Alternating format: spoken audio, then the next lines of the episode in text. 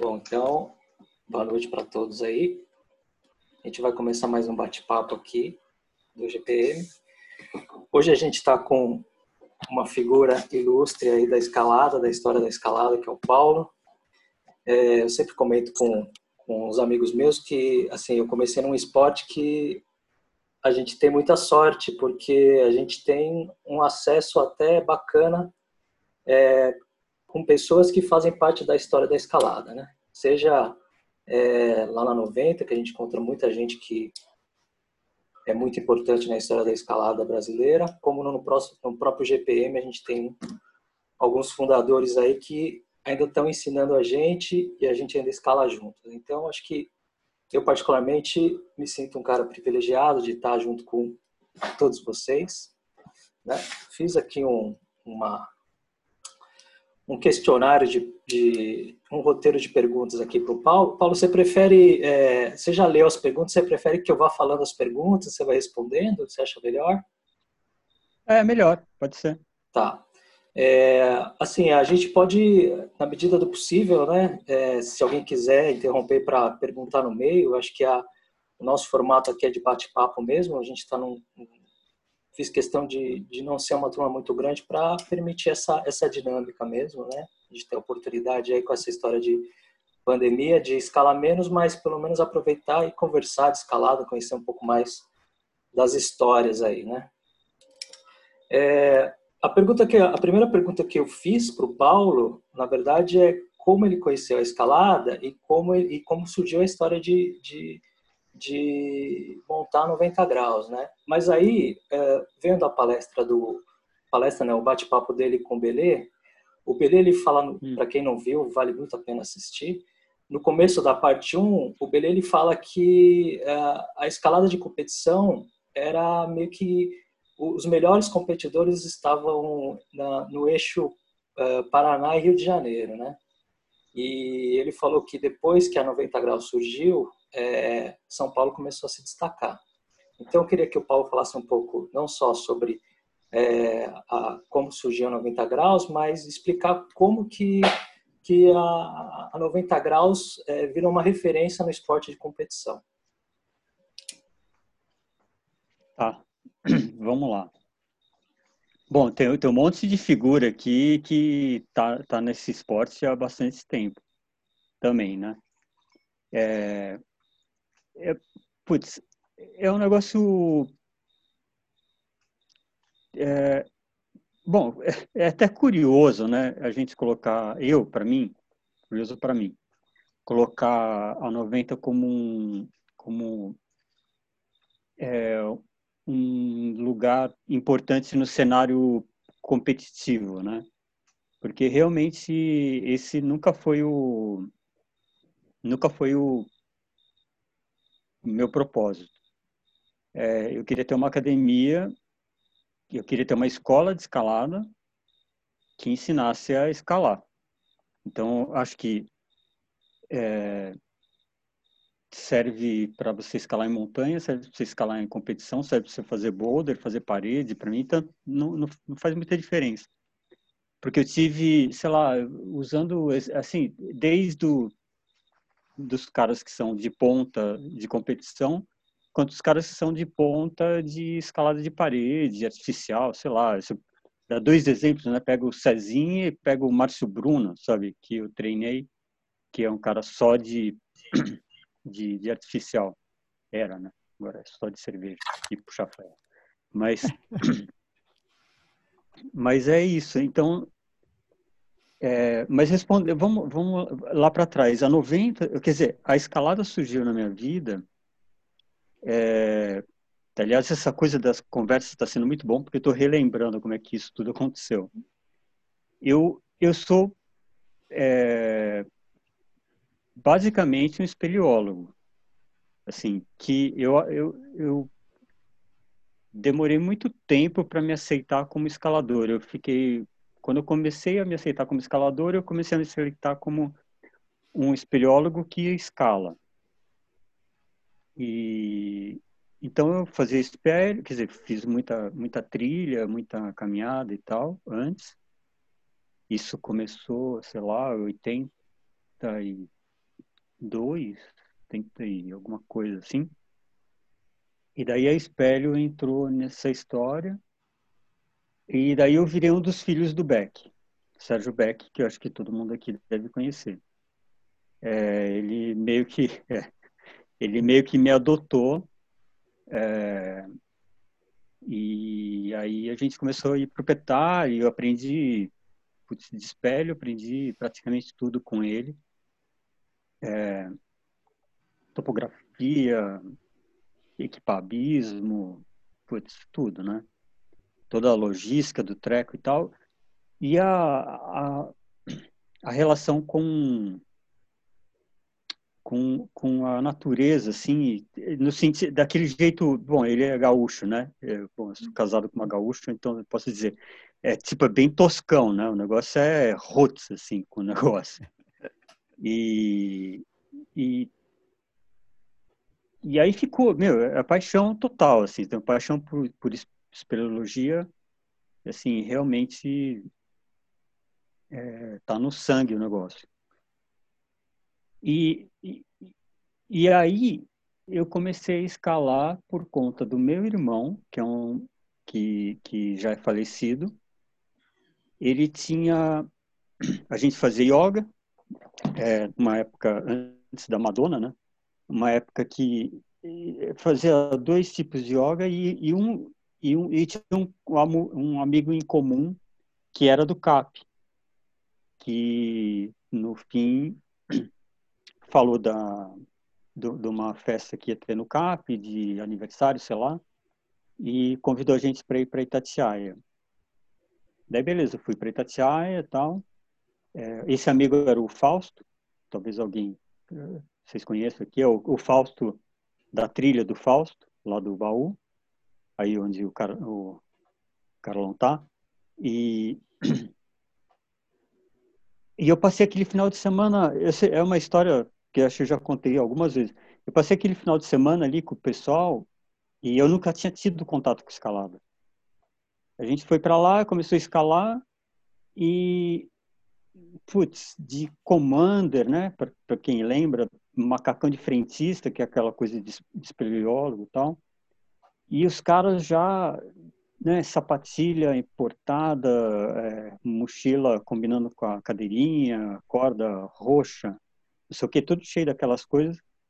E, e eu, como espeleólogo, assim, tipo, achando tudo estranho. E, mas beleza. A gente foi escalar, é, e acho que a, a, a gota d'água para mim, ali em Itatiaia tem aquela o Alambuja, né? No, na trilha ali para prateleiras. E aí eu fui fazer a via de Commander, né? E aí no finalzinho ali tem uma viradinha que acho que é um quinto, quinto grau, sei lá, não sei. Na época era.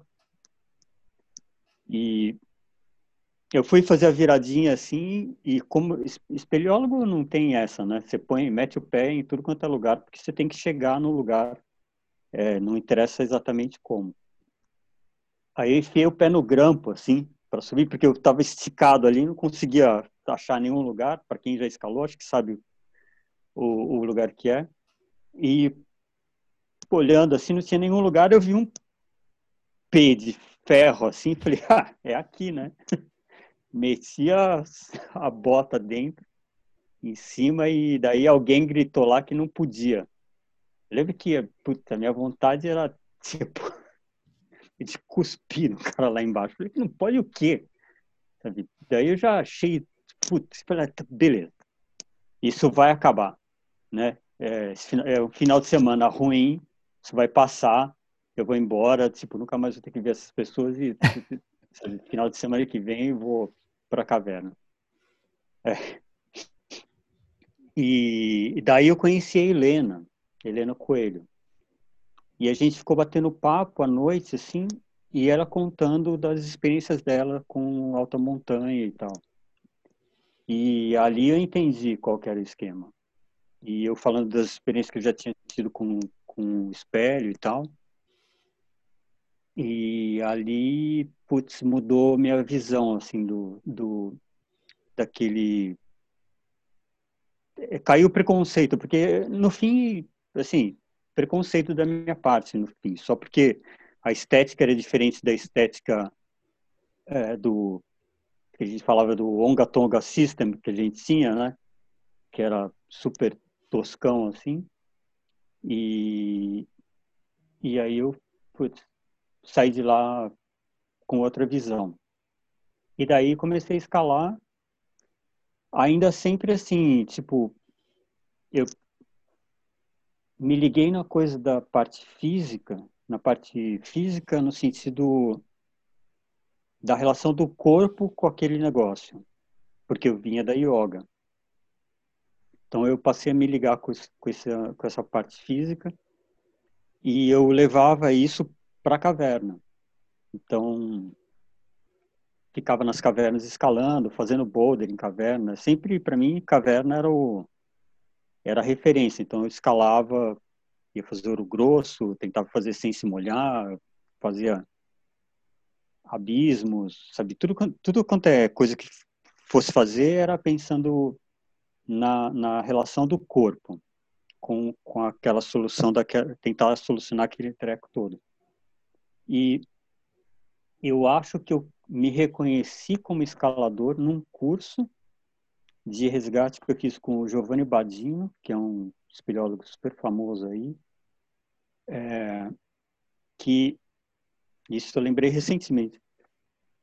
A gente fez um curso de resgate e eu e nesse abismo que a gente estava é um abismo seco, né? Não tem cachoeira, não tem nada. E eu estava lá embaixo, a gente já tinha feito todo o procedimento com as com a, com a maca tal, e tinha feito ancoragem nova, não sei o quê. E que eu olhei para cima assim, falei, putz, acho que dá para sair escalando. E daí eu vim escalando lá de baixo, tipo, enquanto estava rolando toda a atividade, tipo, bem fora do é, do que estava acontecendo ali. E quando eu cheguei na boca do abismo, dei de cara com, com o Badino, e o Badino virou para mim e falou: Você é escalador? Daí eu fiquei assim, tava, sei lá, 30 metros do chão e, e pensando numa resposta para dar para o italiano lá. E falei: É, você está dizendo, pode ser. Então, e, e aí eu, sei lá, é, acabei virando escalador, eu acho. Mas demorou muito tempo para aceitar ali. Na 90, demorei muito tempo. Eu sempre me coloquei como. Eu sei que parece brincadeira, mas é, é real. Eu não me coloco como escalador. Eu acho que eu não. Tem um lado meu que é escalador, mas ele não aparece ali dentro da 90 graus. Meu, minha relação com o escalador, talvez quem conheça seja é, o Noboro, que, escala, que escalou muitos anos comigo, assim, que é, é uma relação, sei lá, filosófica com o treco, assim, sabe, de sentar ali e me questionar se aquilo é possível de ser feito ou não é possível. O Taka, né? Taka, eu tive uma relação muito, muito íntima, assim, com a escalada junto com ele. É um, realmente não passa pela competição, realmente não passa pelo pelo feito, sim. Eu não estou desmerecendo, porque eu, te, eu, tenho vários amigos que são competidores e, e que conquistaram grandes coisas e tal, mas não passa por isso para mim. Assim, tipo, é, o grau ou a montanha ou a via, sabe, é um lance muito pessoal é a minha relação ali com o negócio para saber como como espécie se é possível de fazer aquele treco. E daí isso acabou me levando para o alto rendimento. É, mas é muito mais. Eu sempre falo que eu, eu venho eu venho da arte marcial, né? É, não é que eu sou, sabe, faixa preta quinto dan, é, mas é que isso a, a relação com a arte marcial ela mudou muito o meu caráter. E eu acho que vem desse, nesse aspecto. A arte marcial também, ela, ela, ela não visa o alto rendimento, mas ela visa o aprimoramento. E eu acho que isso me moldou nesse sentido de ter essa ideia de que eu vou estar sempre em evolução, tudo que eu fizer é para evoluir e, e não tem essa ideia. É, bom, eu tô com 50, eu vou fazer 55, 55. É, eu não tenho essa ideia. É, eu sei, eu sei que a gente vai se sentir velho e tal, mas eu, tenho, eu tento botar na cabeça isso, mas não sou difícil de me convencer. Eu tenho essa ideia de que, bom, a gente vai sempre evoluindo, então é, são os detalhes que vão fazendo a, a diferença no final. E, e, é muito legal de estar aqui, porque a gente tem alguns aqui que eu sei que escalam, né?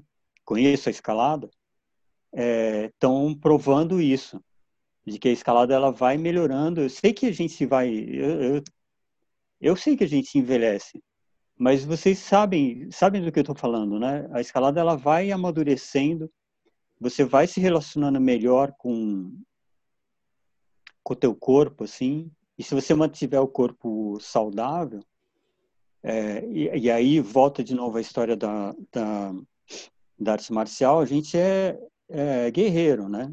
Então, assim, tipo, você tem que estar sempre pronto para poder responder é, imediatamente. Então, meu corpo está sempre pronto é, e eu sempre me mantive, não é em forma, eu me mantive saudável, que é uma outra coisa. E eu vejo, agora já entrando no, no, no que eu não sei se existe, está tendo uma pandemia, né? Então, é, nesse caso, o que eu vejo que está acontecendo, as pessoas estão. É... Pô, você está gravando, né? Acho que precisava do meu advogado para falar isso. é, num desespero, tipo, esse, esse, essa, esse negócio não vai passar de uma hora para outra, né? Não sei se alguém discorda disso, mas eu acho que esse negócio não vai passar de uma hora para outra, não vai ser amanhã que o treco vai... Ah, acabou, sabe? A gente voltou, tá tudo normal e tal. É, então eu acho que a galera tá queimando a largada, sabe? No sentido de que eu vejo, meu, nego fazendo campos, fazendo barra, fazendo flexão, fazendo abdominal, quando é, poderia é, dar um tempo para o corpo, corpo recuperar. Porque, assim, não é, é, é, não é o que eu acho, é o que eu vejo. As pessoas estão demolidas, estão destruindo o corpo. E, e nego novo, né? Principalmente. Então eu fico olhando e falo, putz, mas você gosta tanto de escalar assim? Será que você, será que você gosta tanto de escalar assim? Porque você está acabando o teu corpo. Eu, nossa, eu conheço nego assim, meu, 20 anos, 25 anos de idade, o dedo já todo destruído, o cara vai escalar cheio de esparadrapo, sabe? Meu, parece um saiu da guerra, sabe? Tipo, você olha e fala, pô, talvez fosse melhor você ficar em casa, será? Talvez fosse melhor você ficar em casa descansando, dar o tempo, porque aquela história de que descanso é treino é uma realidade é, que não dá para discutir. Não é, uma, não, não, não é questão de. É a história que a gente está vivendo. Tem coisa que não é questão de opinião, tem coisa que é uma realidade.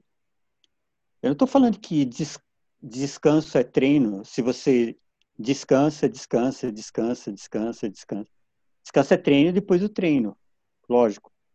Porque descanso, descanso, descanso é outra coisa. Uhum. Eu, mas o, o que acontece é que o cara é, usa a escalada como um, uma espécie de um vício e vai se destruindo, destruindo, destruindo. Então, sei lá, voltando para a história da 90, é, eu montei o treco para ser uma, tipo, ter essa cara meio de ser um dojo, porque eu já tinha feito aula em um monte de lugar e tem essa, essa característica, tinha que ter alguém que centralizasse, assim, não é centralizar no sentido é, egocêntrico, porque realmente eu, eu, eu tento ser o mais inócuo possível. Acho que para quem já escalou lá sabe que assim eu, a última coisa que eu sou é um cara que fica é, querendo aparecer. Na verdade, eu gostaria de desaparecer. Uhum. para ter, mas para poder centralizar assim, tipo, dar uma diretriz para o negócio e falar, bom,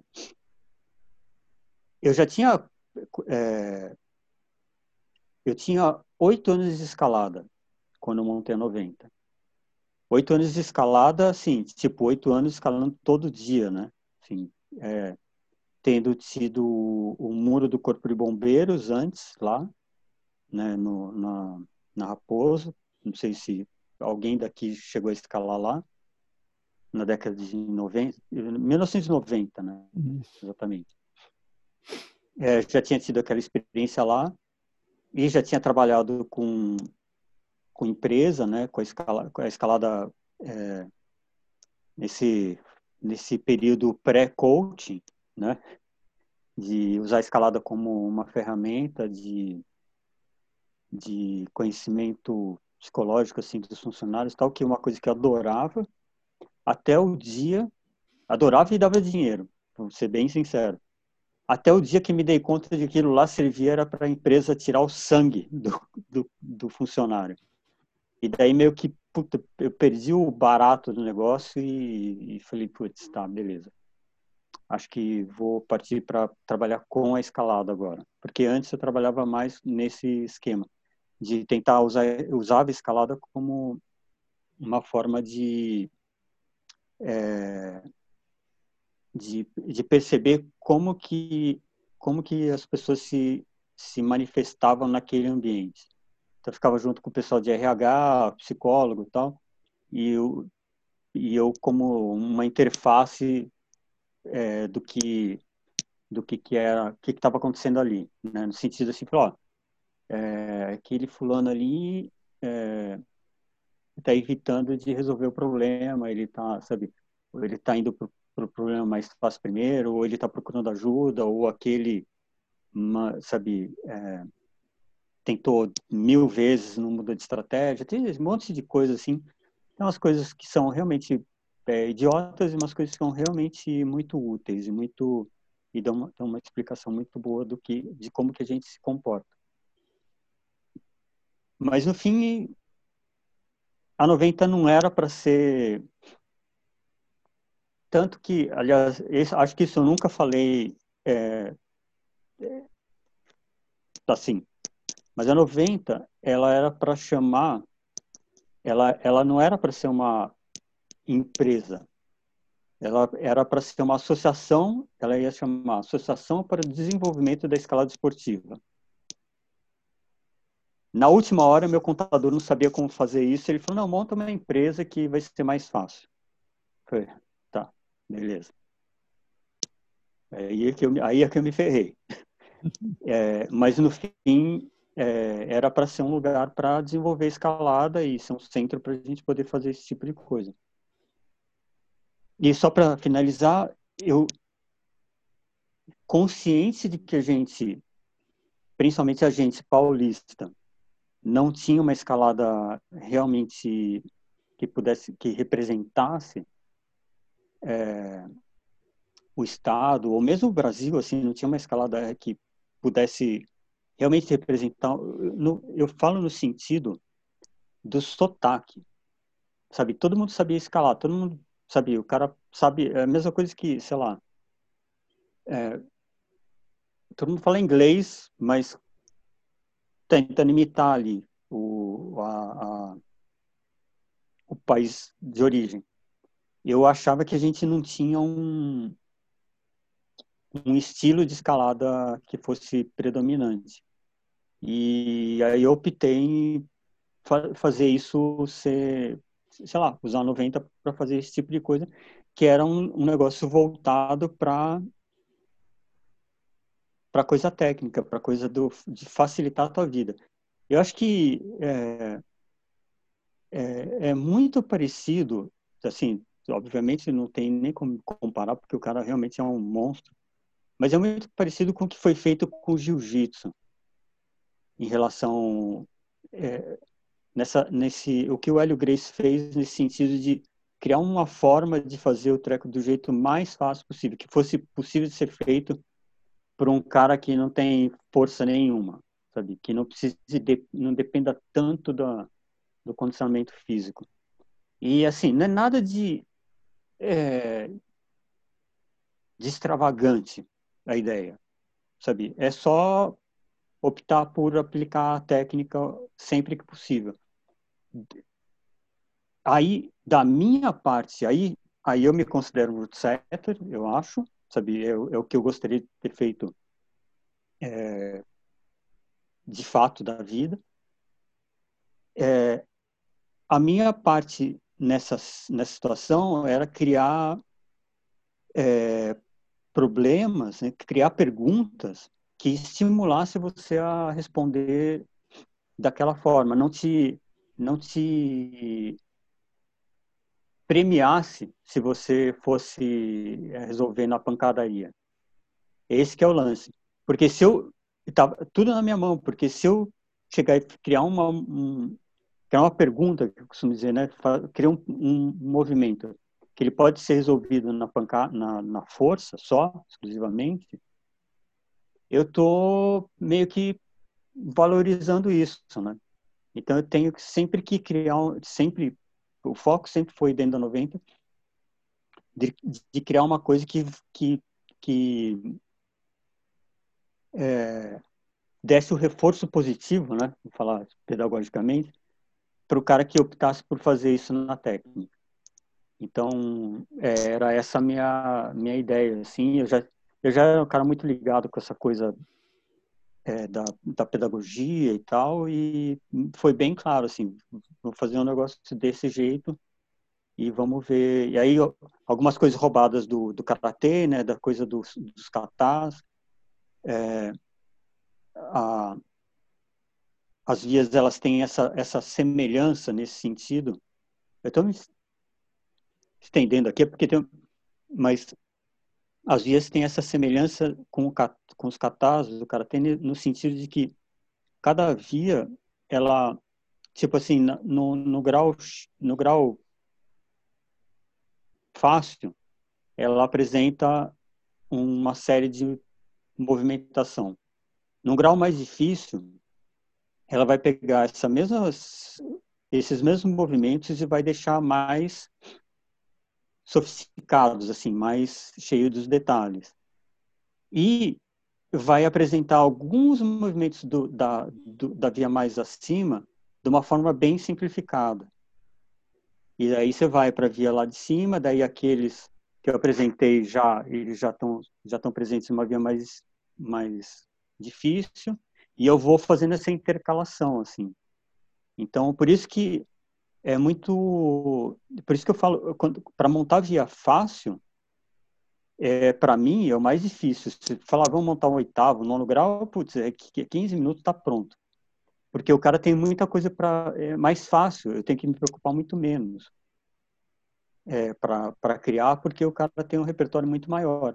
Para quem não sabe escalar, aí você tem que mastigar o negócio e, e apresentar o treco de uma forma e de novo, não é nada, não é nada assim, jiu-jitsu assim, karatê assim, é, quem é professor de inglês aqui sabe que é assim, sabe quem dá aula para qualquer música é assim, sabe? Você vai apresentando. A única coisa que eu fiz foi tentar aplicar isso para uma expertise que eu tinha, que era coisa de montar vídeo. Eu me relaciono, é, eu tenho uma facilidade para para montar e conseguiu me expressar ali.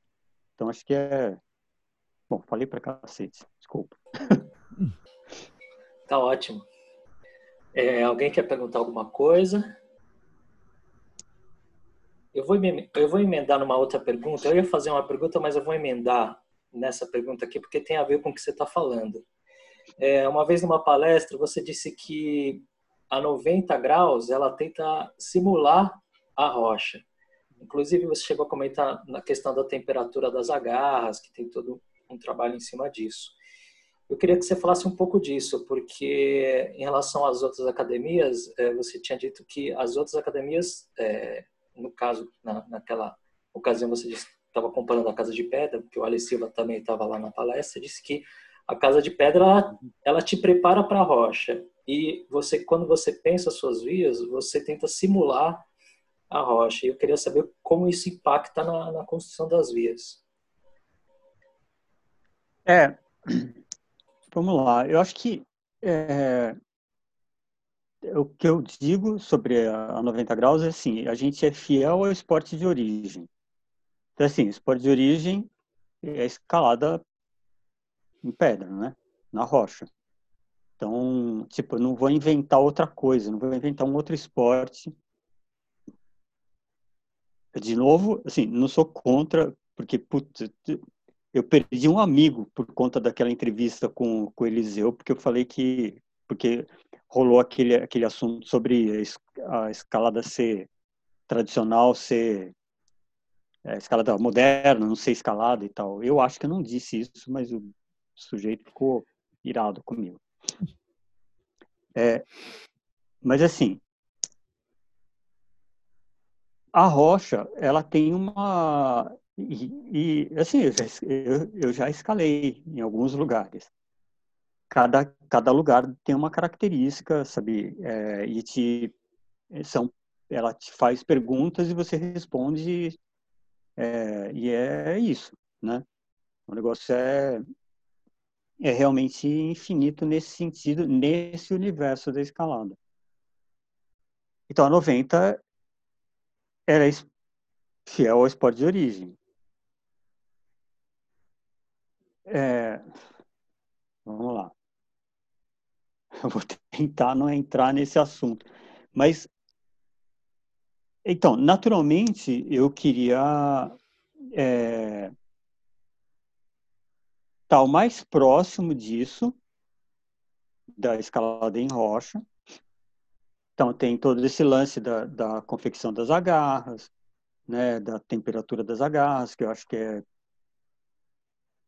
relativamente importante, é um detalhe, mas eu acho que para mim é, faz diferença. É, mas eu não queria reproduzir o negócio. Porque, para quem é professor aqui, sabe, às vezes você cria um exercício para você é, poder resolver a coisa na, na vida real. Então, a 90 para mim era um tubo, é um tubo de ensaio para você poder escalar em rocha. Apesar de que eu tenho amigos que eu tenho, eu tenho um, um grande amigo meu que diz que ele ele escala em rocha para poder escalar melhor na 90. Então assim, beleza, sabe? Tudo bem. É, porque e, e ele, assim, extremamente sincero, ele falou: Não, eu descobri que se eu escalar em rocha, eu consigo entender melhor o que você está fazendo. Eu falei: Tá, beleza, tudo bem. Então, tá tudo certo. É, pois é. Eu não vou entregar quem é, mas vocês sabem quem é. E. É, então, é para ser fiel ao esporte de origem. Nesse processo, tem coisas que você é, inventa que ajudam a você chegar naquele objetivo. Então, você vai dando voltas ali, né, para poder chegar naquele, daquele, naquele negócio. Então, é aceitável, sabe, na minha cabeça, que é, as agarras não tenham que ser tão agressivas, ou tão abrasivas, ou tão. É, ou sei lá o que, os movimentos, sabe, é, tão muitas vezes confuso, né? Assim, a gente escala é, às vezes você, é, por exemplo, é, que, é, que eu falo, você pega uma via de 50 metros, Papai do Céu, quando fez aquela via de 50 metros para a gente escalar, ele realmente, na verdade, ele não fez para a gente escalar. A gente está escalando lá. Mas, assim, não foi pensado. Se outras coisas na mente quando fez aquela parede.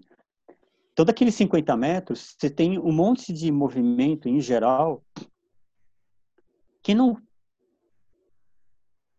Quando a via é boa, muito boa, 80% dela é, é condizente com tudo que estava acontecendo ali. Mas tem uns 20% que meio que tem um agarrão que tem no meio, sabe? É um treco que meio que, tipo, quebra, quebra a sequência ali. Se eu fosse reproduzir isso, seria é, uma... Não, não teria valor esse negócio. Então, o que acontece ali na 90, o treco tem menos de 10 metros de altura, eu pego essa via de 50 metros, condenso ela em, sabe, naquele espaço físico. Então, não tem um movimento que não seja sabe? É, então, é uma, é, uma, é um resumo dos, dos highlights de uma via maior. Então, realmente, você é, acaba.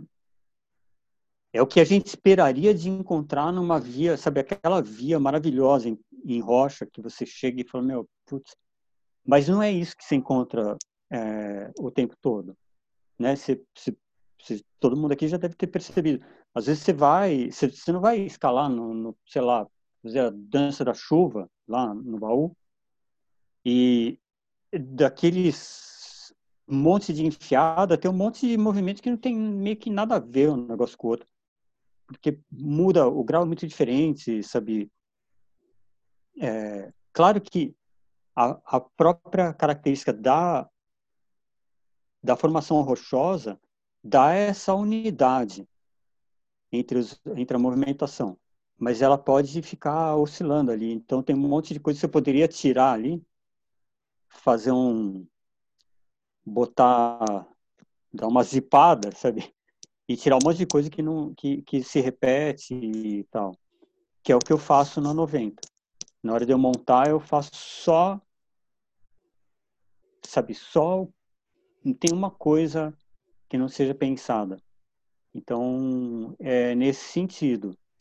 É, a minha discussão lá com, com esse colega era de que é, eu acho muito legal a escalada moderna. Hoje é super legal de assistir, inclusive muito mais legal de assistir isso num campeonato do que ver o cara grudado no regletinho. É, mas que isso não, é, aquele tipo de movimentação ele não está presente é, na maior parte das vias que eu conheço, em rocha. É, e aí eu ouvi um que sim, tá sim, tudo. Eu falei, bom, tá, beleza, então não sei o que dizer, porque eu, eu acho que eu não conheço calado o suficiente para poder dizer isso. Eu acho que não consigo ver. Eu acho que tem você pegar uma parede de granito, sabe, vertical ou positiva, cheia de aderência, você não consegue dar quatro passos e pegar de tô com, sabe, fazendo, não dá. Eu acho que tem lugar que sim, e tem inclusive coisas que você não consegue fazer se você não fizer isso. É, diversas coisas num grau mais alto inclusive. Mas eu acho que é uma característica, né? Eu acho que a escalada, ela fica... A gente vai aprendendo um monte de coisa. Eu acho que é, é, um, é uma mistura de, de diversos estilos aí. Eu acho que nesse sentido. Mas a 90 foi pensada nisso e continua sendo isso. É, e, como eu disse, só vai mudar se mudar o dono, eu acho. Legal. Alguém tem alguma pergunta? Eu acho que tem uma pergunta aí no chat, né? Deixa eu ver aqui. Ah, tem. É, é da Maila, né? Ô, Maila, quer perguntar ao vivo aí? Eu leio aqui. É, Paulo, desse trabalho com a escalada... Quer falar comigo? a Maila é tímida, ela geralmente não fala muito. tava falando, tava... Imagina. É, é. é, Paulo, desse trabalho com a escalada como ferramenta de dinâmica corporativa, Na sua opinião, quanto de uma pessoa é projetado na escalada? Você pode ler a personalidade dela através de sua escalada? Hum. Acho que sim. Bastante. É até constrangedor, para dizer a verdade. Mas, mas, peraí, calma aí. É, eu, eu sou um cara que é, acredito, eu e várias outras pessoas, mas é, acredito que a gente tem, é, a nossa personalidade é feita de várias personalidades. Não estou falando do, do, do, da patologia, falando da, da pessoa normal, né? Uma pessoa saudável, normal. Não sei se tem alguém aqui. Tipo, mas dizendo assim, a gente é formado de vários tipos, várias personalidades, algumas é, de fato é, é o que eu acredito e são as coisas que eu costumo ler nessa nessa linha. Então, eu acho que você forma você pode ter uma personalidade no seu trabalho e uma personalidade dentro de casa, uma personalidade como marido, como esposa, ou uma personalidade como mãe e ou é, ou aquela personalidade que dá oi pro porteiro que elas têm elas são elas são elas se adaptam né? É, no meio. Então o que que eu vejo? É, muitas eu, né, eu dei bastante aula assim então é, existe basicamente dois tipos assim. Tem o cara que quer ele é extremamente bem sucedido na vida extremamente bem sucedido é um pouco exagero. O cara está bem na vida dele e a escalada é um negócio que não, não anda muito bem eu tento trazer essa personalidade da vida dele para a escalada. Tento fazer elas conversarem. Tipo, apresento uma, uma para outra. E tem o outro cara que ele se dá bem, faz tudo na escalada e a vida dele tá uma merda. Tipo, ele não sabe como lidar com a vida do cotidiano, a vida real. E aí eu tento trazer elementos da vida real, sabe, do cotidiano da pessoa, para poder conversar e eles poderem se essas duas personalidades poderem se ajudar. Então, é, para mim, dá para ver bem, é muito claro, assim, tipo, desde o é, do vocabulário, do, vocabulário gestual, assim, quanto as escolhas, como, como se, é, como o, o, desde do tipo de via que escolhe, do tipo, a quantidade de vezes que tenta, tem um monte de coisas, assim, que são, é, isso putz, daria, assim, algumas horas para comentar, assim, sobre isso, mas é dá para ver porque por conta desse monte de de, de, de, de, escolhas que a pessoa tem, como que ela vai resolver aquilo. E eu acho que, assim, também, de novo, não é nada, assim, do outro mundo. É, mas eu fico transitando entre esses dois mundos ali. O que eu, o que eu tenho para mim é que eu comentei, não sei se em alguma dessas conversas que eu tive aí com que eu ando gravando, é que é, a vida a vida real é, é a vida real. A escalada é, uma, é um tubo de ensaio para isso daí. É, e, eu, e pelo menos é o que eu acho que é como deveria ser. Porque senão a escalada ela vira uma fuga. E quando a escalada vira uma fuga ela potencialmente, ela é, é assim, o, o, risco potencial disso virar uma droga é muito grande. Sim. Eu não estou dizendo que, primeiro, não estou dizendo que eu sou contra é, algum tipo de, todo tipo de droga, mas estou dizendo que, assim, se você não sabe que isso que, que a vida está te pressionando o suficiente para você ter que escalar, porque senão você vai dar um tiro na cabeça ou vai, sei lá, é, pedir demissão do emprego ou sei lá o quê, sabe? Falando de situações extremas, é, você pode se apegar à, coisa da escalada de uma forma que é meio doente. Então, dito isso, eu acho que assim, a personalidade da pessoa se aparece lá. Falei, bom, beleza. Se é uma personalidade que, que se relaciona saudavelmente com o negócio, eu acho que vale a pena conversarem, sabia? A pessoa trazer isso para o cotidiano dela. Então, o que eu vejo, que é o que é mais legal, que eu mais gosto de trabalhar, e é esse, acho que eu estou nessa pandemia, ela, ela, me deixou muito mais é, disposto a, como é que eu posso dizer, quebrar o pau por isso, que é assim, quem que é escalador? O cara que treina feito um louco, o cara sabe que é, fica no campus, no finger, sabe, e, e 10 horas malhando a porcaria do boulder, um boulder só, sabe, ou o cara consegue trazer a escalada para o teu cotidiano e ajuda a, a, se relacionar com outras pessoas melhor, sabe, e ajuda a se entender e tal. Eu acho que os dois são escaladores, eu acho que um tem um problema sério que precisa precisa ver, mas beleza, eu acho que é escalador também, mas eu vejo que se o cara é,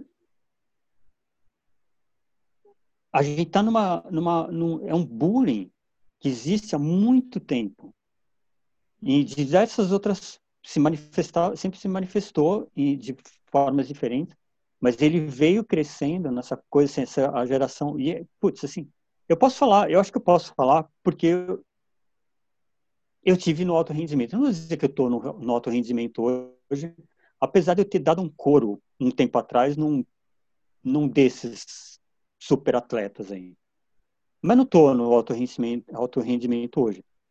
Mas eu posso dizer que assim, essa, esse bullying da geração tanquinho, sabe assim, que é com relação ao cara que é, ah, mas o cara não escala, sabe, na escala nono grau, na escala oitava, na escala e, e, a, e eu percebo que assim existe um tipo, uma, uma, desqualificação, sabe assim, tipo natural, sabe do mesmo jeito que existe o machismo natural, assim, ou é, a, o, o, racismo natural, é, beleza, é porque mulher sabe como é que é, né? sabe esse tipo de é porque o cara não escala, sabe também, tipo, você viu, é quinto grau, sabe? E, eu, e assim, é muito evidente, é uma coisa que me irrita de um jeito. É, porque as pessoas mais legais que eu conheço, de uma forma geral, não são essas pessoas que escalam no grau. Apesar de ter um monte de gente que escalam no grau que, putz, que, são, que são pessoas incríveis também. Mas isso não é uma. É, é, na isso não tem. Tipo, parece que não tem ligação nenhuma, o grau o grau, por incrível que pareça, talvez por não ser uma arte marcial, e aí eu corro risco de dizer uma coisa muito tosca, por não ter um. Porque arte marcial, não sei se alguém já praticou aqui, o cara começa a, começa a se achar, o professor vai lá de é, dá um corretivo, né? Tipo assim, o cara toma uns cacetes para se ligar. Eu acho que tudo bem, dentro do meio de arte marcial, assim, eu tenho quatro filhos, né? Duas meninas grandes já e dois filhos pequenos agora. É, eu não estou dizendo que eu, eu não, não, sou de bater em criança, óbvio. É, mas você tem que dar o corretivo no sentido de falar, oh, oh esse caminho aí que você está optando não vai funcionar. E eu acho que a escalada, por ser um treco... É, isso tem um monte de pai aqui, né? Uhum. E mãe, né? Provável. Uhum. E é, a gente, você sabe disso, se você deixar passar o, o momento de dar essa, esse alerta, né? Não é o corretivo. O corretivo é, é muito, muito duro, porque não é isso. É o alerta de que, pô, você está passando, isso aí não, isso não é legal. Sabe, esse treco que você fez, sabe, sei lá, o Ian jogar, sei lá o que, na Estela, por exemplo, falou, na hora ali, sabe, É, isso aí, qualquer espécie. Eu tive, a gente, aqui em casa, a gente, antes das crianças, a gente é, pegava animal de laboratório, essas coisas assim. Eu cheguei a ter cinco, sete cachorros aqui. Então, assim, são, é, a gente funciona assim, você dá o corretivo, assim, dá o alerta, falar, essa atitude não, não, não foi legal. E eu acho que a escalada não tem isso. Então, o cara vai é, fazendo o que dá na telha dele e daí acaba a falta de de isso assim, porque na minha cabeça eu estava montando um, uma espécie de um dojo de escalada. É, só que, assim, não é isso. É, isso é o que eu gostaria que fosse. É, eu tentei iludir, assim, na verdade, a comunidade de escalada que estava começando a, a, chegar no 90, é, de que era isso. Assim, realmente, não é só cara de pau, é quase, meu, pilantragem mesmo. Eu estava dizendo que, não, a escalada, na verdade, é um esporte, assim, de pessoas que são é, super dignas, super, sabe, respeitosas e tal. Meu, eu tava jogando assim, quando na verdade eu já conhecia o pessoal de alta montanha, já sabia das atrocidades que são despicables, sabe assim? É, meu, os negócios assim que para quem conhece são o ser humano é que eu assim, eu falo, você põe bom, nem vou falar nada. Bom, é, é terrível. É um negócio lastimável. E eu ali na 90, como é terra de cego, né? Quando o cara chegava, eu começava a falar, não, escalada, a gente é jogando um, tipo, porque a gente é super isso, super aquilo. E, por incrível que pareça, pegou. E eu acho que é isso é, que, que eu costumo... Já disse isso algumas vezes, todo mundo fala que a 90 é, é, o que a 90 tem de melhor são as vias, eu falo que o que a 90 tem de melhor são os clientes. Porque esse essa coisa do cara tá escalando na travessia e vem um outro, e você vai conviver no mesmo espaço ali, e o cara naturalmente ele tenta descobrir se o cara está mais tempo na parede do que ele, para ele descer. Tipo, que lugar que acontece isso? sabe? É, eu, putz, eu vou dizer, eu tenho muito orgulho assim de ter reunido pessoas que têm essa mesma essa mesma disposição, esse mesmo tipo de orientação, né? Assim, com relação à sociedade. E, mas eu sei que foi assim, hoje, putz, nessa pandemia, a gente vendo, tá, eu e a Mayla aqui praguejando, né, cinco minutos atrás, reclamando do mundo, é, de desgosto, né? Porque na verdade, na verdade, uma parte considerável dos escaladores é que eu falei num post outro dia. Uma parte considerável dos escaladores faz dieta e tal, mas não vale o que come. Sabe? Mesmo comendo pouco, não vale o que come, porque, meu. Né? Assim, realmente a escalada ela não faz nada. Na, na realidade, quem faz é a gente. Sabe, escalada não vai mudar ninguém. Isso, isso foi um golpe duro, assim, para para mim, que achava no começo, é, bom, 90 tem 27 anos, sei lá, não era novo, mas eu ainda estava assim naquela ilusão de que, pô, a escalada vai, sabe? Lá vou eu falar merda. Sabe, tipo, o cara da yoga, que acha que yoga vai da yoga, yoga, yoga vai, putz, a gente. E o cara acha isso mesmo. Mas se eu, eu conheço gente da yoga que devia estar preso, não é nem tipo, sabe? Então, assim, tipo, as atividades, eu me dei conta de que realmente as atividades, elas, sem uma, um esforço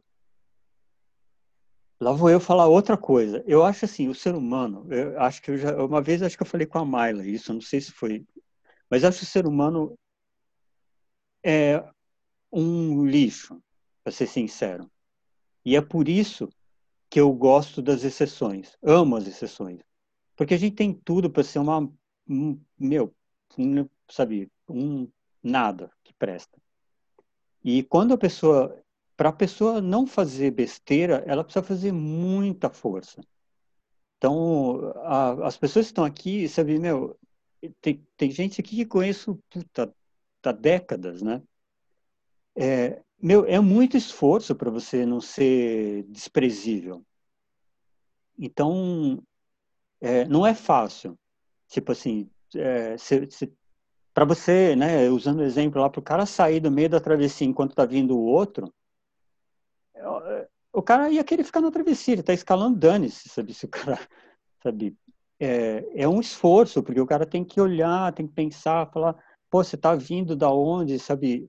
Tipo, é um esforço, é muito mais fácil ele dar um chute na cara do outro lá, pisar no pé dele, dar a mão e dane? Passar por cima. Que convenhamos, é o que acontece, acontece não com pouca frequência no meio de escalada. É, para quem conhece, né? Para quem está ligado o que acontece no mundo aí, tanto da alta montanha quanto no mundo de parede grande e tal, tem histórias, histórias, histórias é, escabrosas, cara, um passar por cima do outro, sabe? Jogar mochila para baixo, sabe? Botar pedra na mochila, esse tipo de coisa, assim. É, então, sei lá, é isso. Eu, eu, eu, eu mudei esse, esse, o mundo cor-de-rosa, quando eu tirei o óculos, vi que não era cor-de-rosa, e daí eu passei a, sei lá, tentar ser o, ajustar um pouco ali dentro da 90 de chegar pro cara e dar um, ô, oh, você tá tirando barato do quê? Vem aqui com o tio escalar. Sabe? Eu, eu, eu fiz isso muitas vezes. E, e para as pessoas, é, porque assim, eu não tenho raiva. Isso, é, a, a, minha raiva realmente começou a surgir agora com essa história da pandemia, porque daí o papo é outro, né? Assim, o papo é, já é, extrapola o egocentrismo. É, eu acho que é, você, quando você está na posição de professor, você não pode deixar de fazer isso porque depois você não pode reclamar. Se você teve oportunidade, você viu o negócio passando ali, você porque é, eu, eu falo o seguinte: o bom professor ele aprende mais com o aluno do que o aluno com o professor, porque a gente tem mais é, mais experiência, mais fácil de eu entender. Sei lá, que nem um, um músico erudito e um cara que não, não ouve música, sabe? O cara vai ouvir uma música e vai reconhecer um monte de coisa que o, o cara que não tem o ouvido treinado. Então, a gente que é professor, você, quando eu dou aula para quem escala menos do que eu, eu roubo um monte de coisa da pessoa. Porque a, a personalidade da, da, da pessoa está saindo ali, principalmente quando ela está no começo. Depois é, é, ainda corre o risco do cara estar tá mimetizando, é, tentando fazer igual ao fulano que ele viu no YouTube. Mas no começo, principalmente, ele está sendo genuíno ali. É, então eu eu aprendi muita coisa assim com cada um. É, mas eu acho que a gente como professor precisa dar o dar o dar o, o alerta ali eu, então eu tenho esse, esse gosto assim por, por esse tipo de coisa. Então assim, eu não me coloco como um escalador especificamente. Eu, eu acho que eu me coloco, eu, tudo bem, eu acho que eu sou um root setter e eu sou um professor nesse sentido da escalada, nesse sentido de dar essa essa balizada assim. E eu vejo que para as pessoas que eu pude fazer isso, elas são super gratas. Tipo, ninguém, sabe, fica é, sabe, em geral, né? Tipo, o cara fica, fica na boa assim de falar, putz, já ouvi algumas vezes o cara falar, putz, nossa, estava sendo, viajei, né? Falei, é, normal. Quantas? Porque eu me coloco no mesmo, na mesma situação, sabe?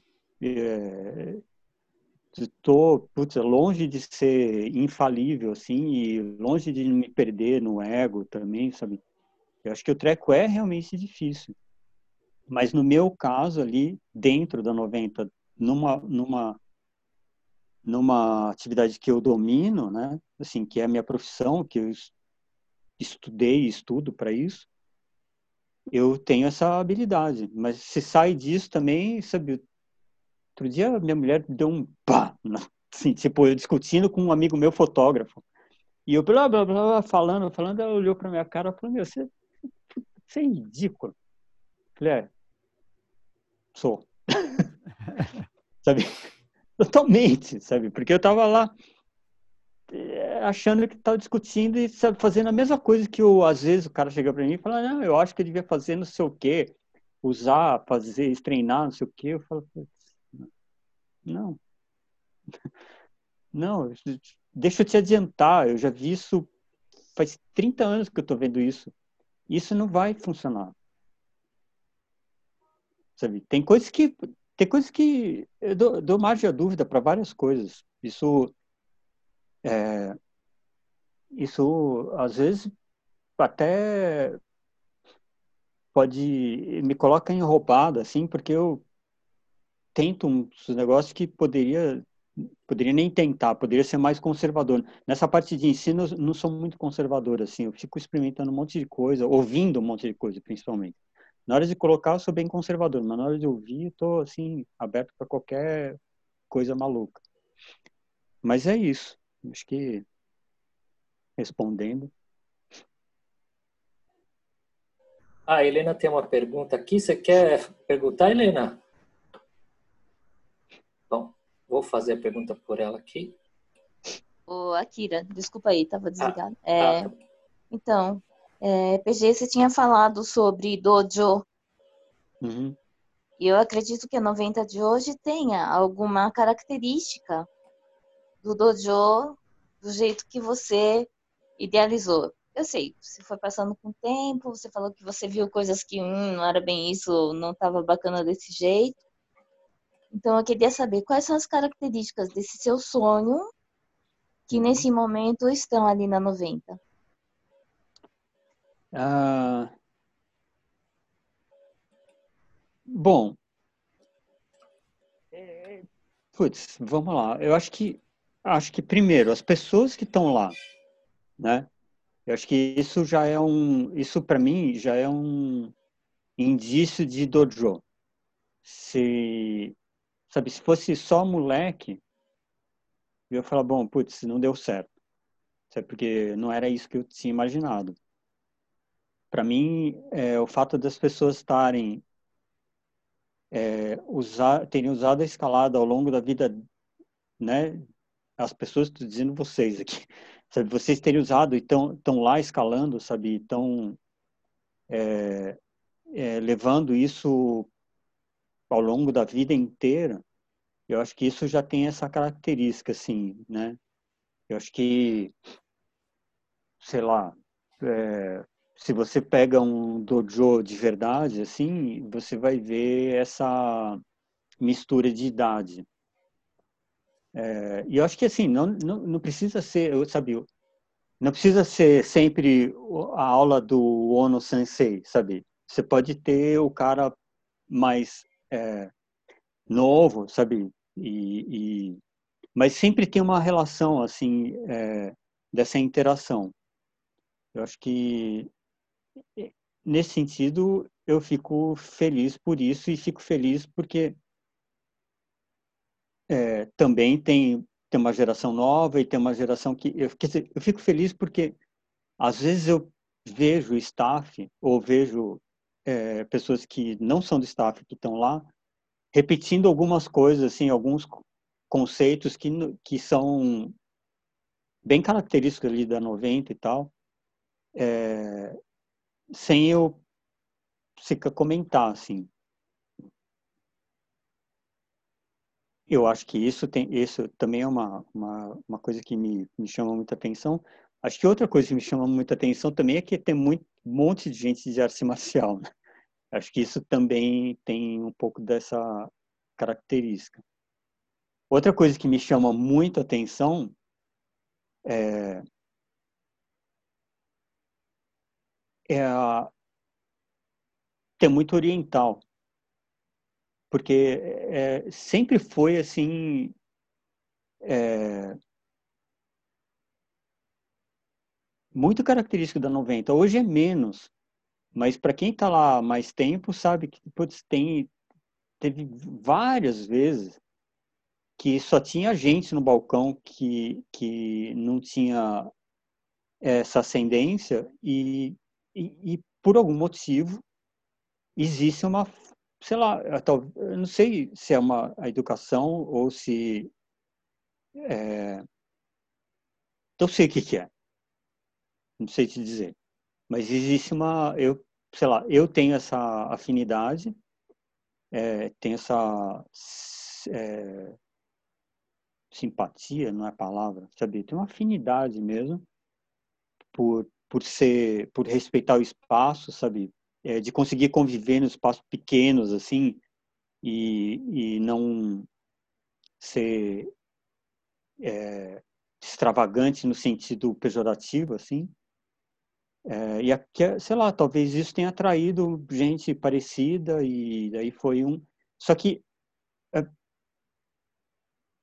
é, vamos lá, eu acho que eu gosto, lógico que tem gente que, que a gente tenha um tipo mais ou menos predominante ali dentro da 90, que tem essa característica de ser mais é, respeitoso com o espaço, sabe, não fala alto, sabe, não botar música alta, sabe, não, sabe, tipo, não, não querer é, deliberadamente incomodar ou tá se cagando, sabe, porque os outros estão pensando.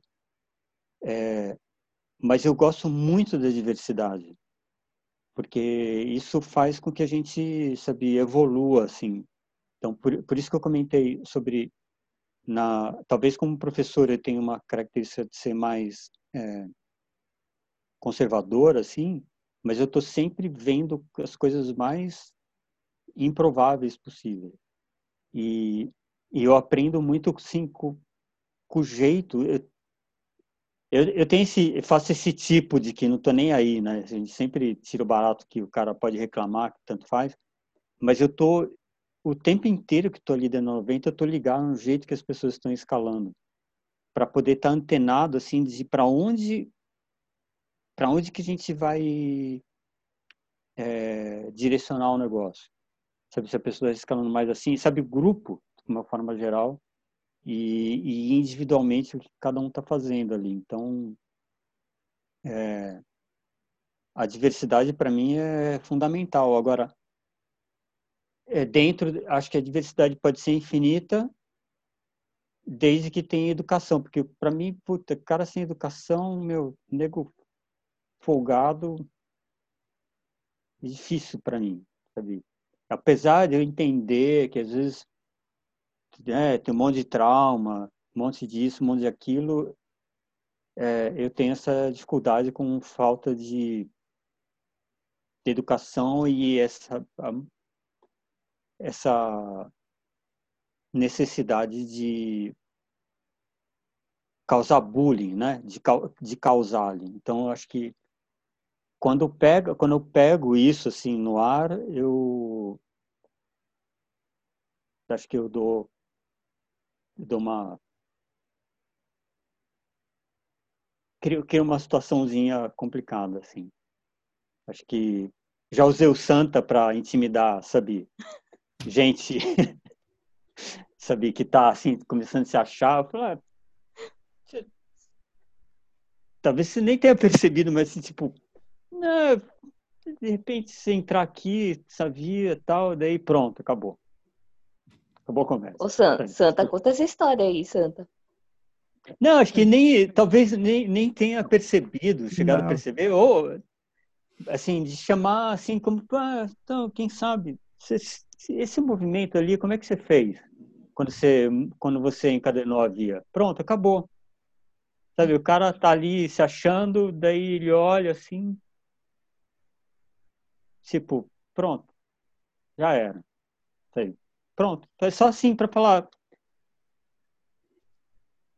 Não vai funcionar isso aqui.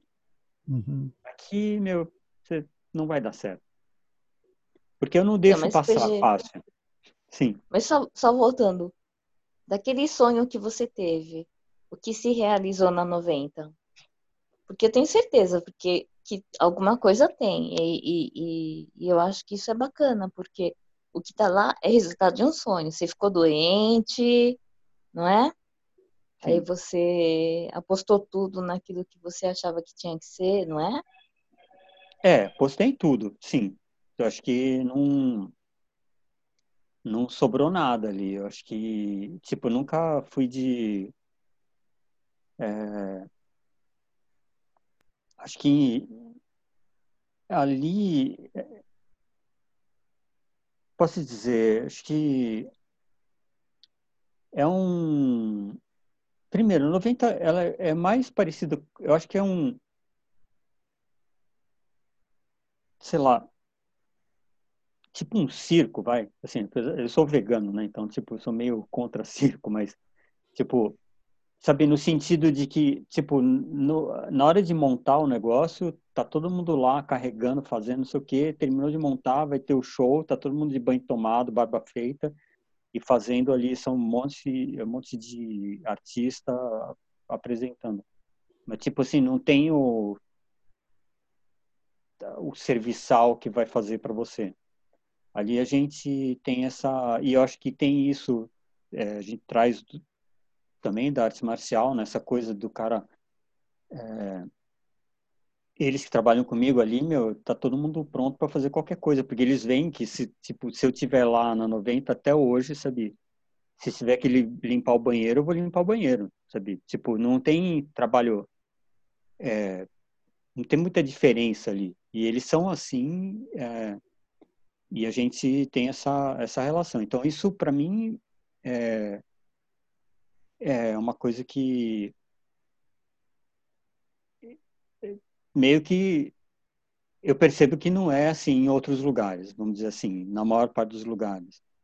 Acho que essa relação que a gente tem ali dentro, é, entre o staff e entre as pessoas que estão ali dentro, acho que não, é, não existe não paira no ar a possibilidade de que alguém que está frequentando ali pode chegar e desrespeitar o sujeito que está no balcão.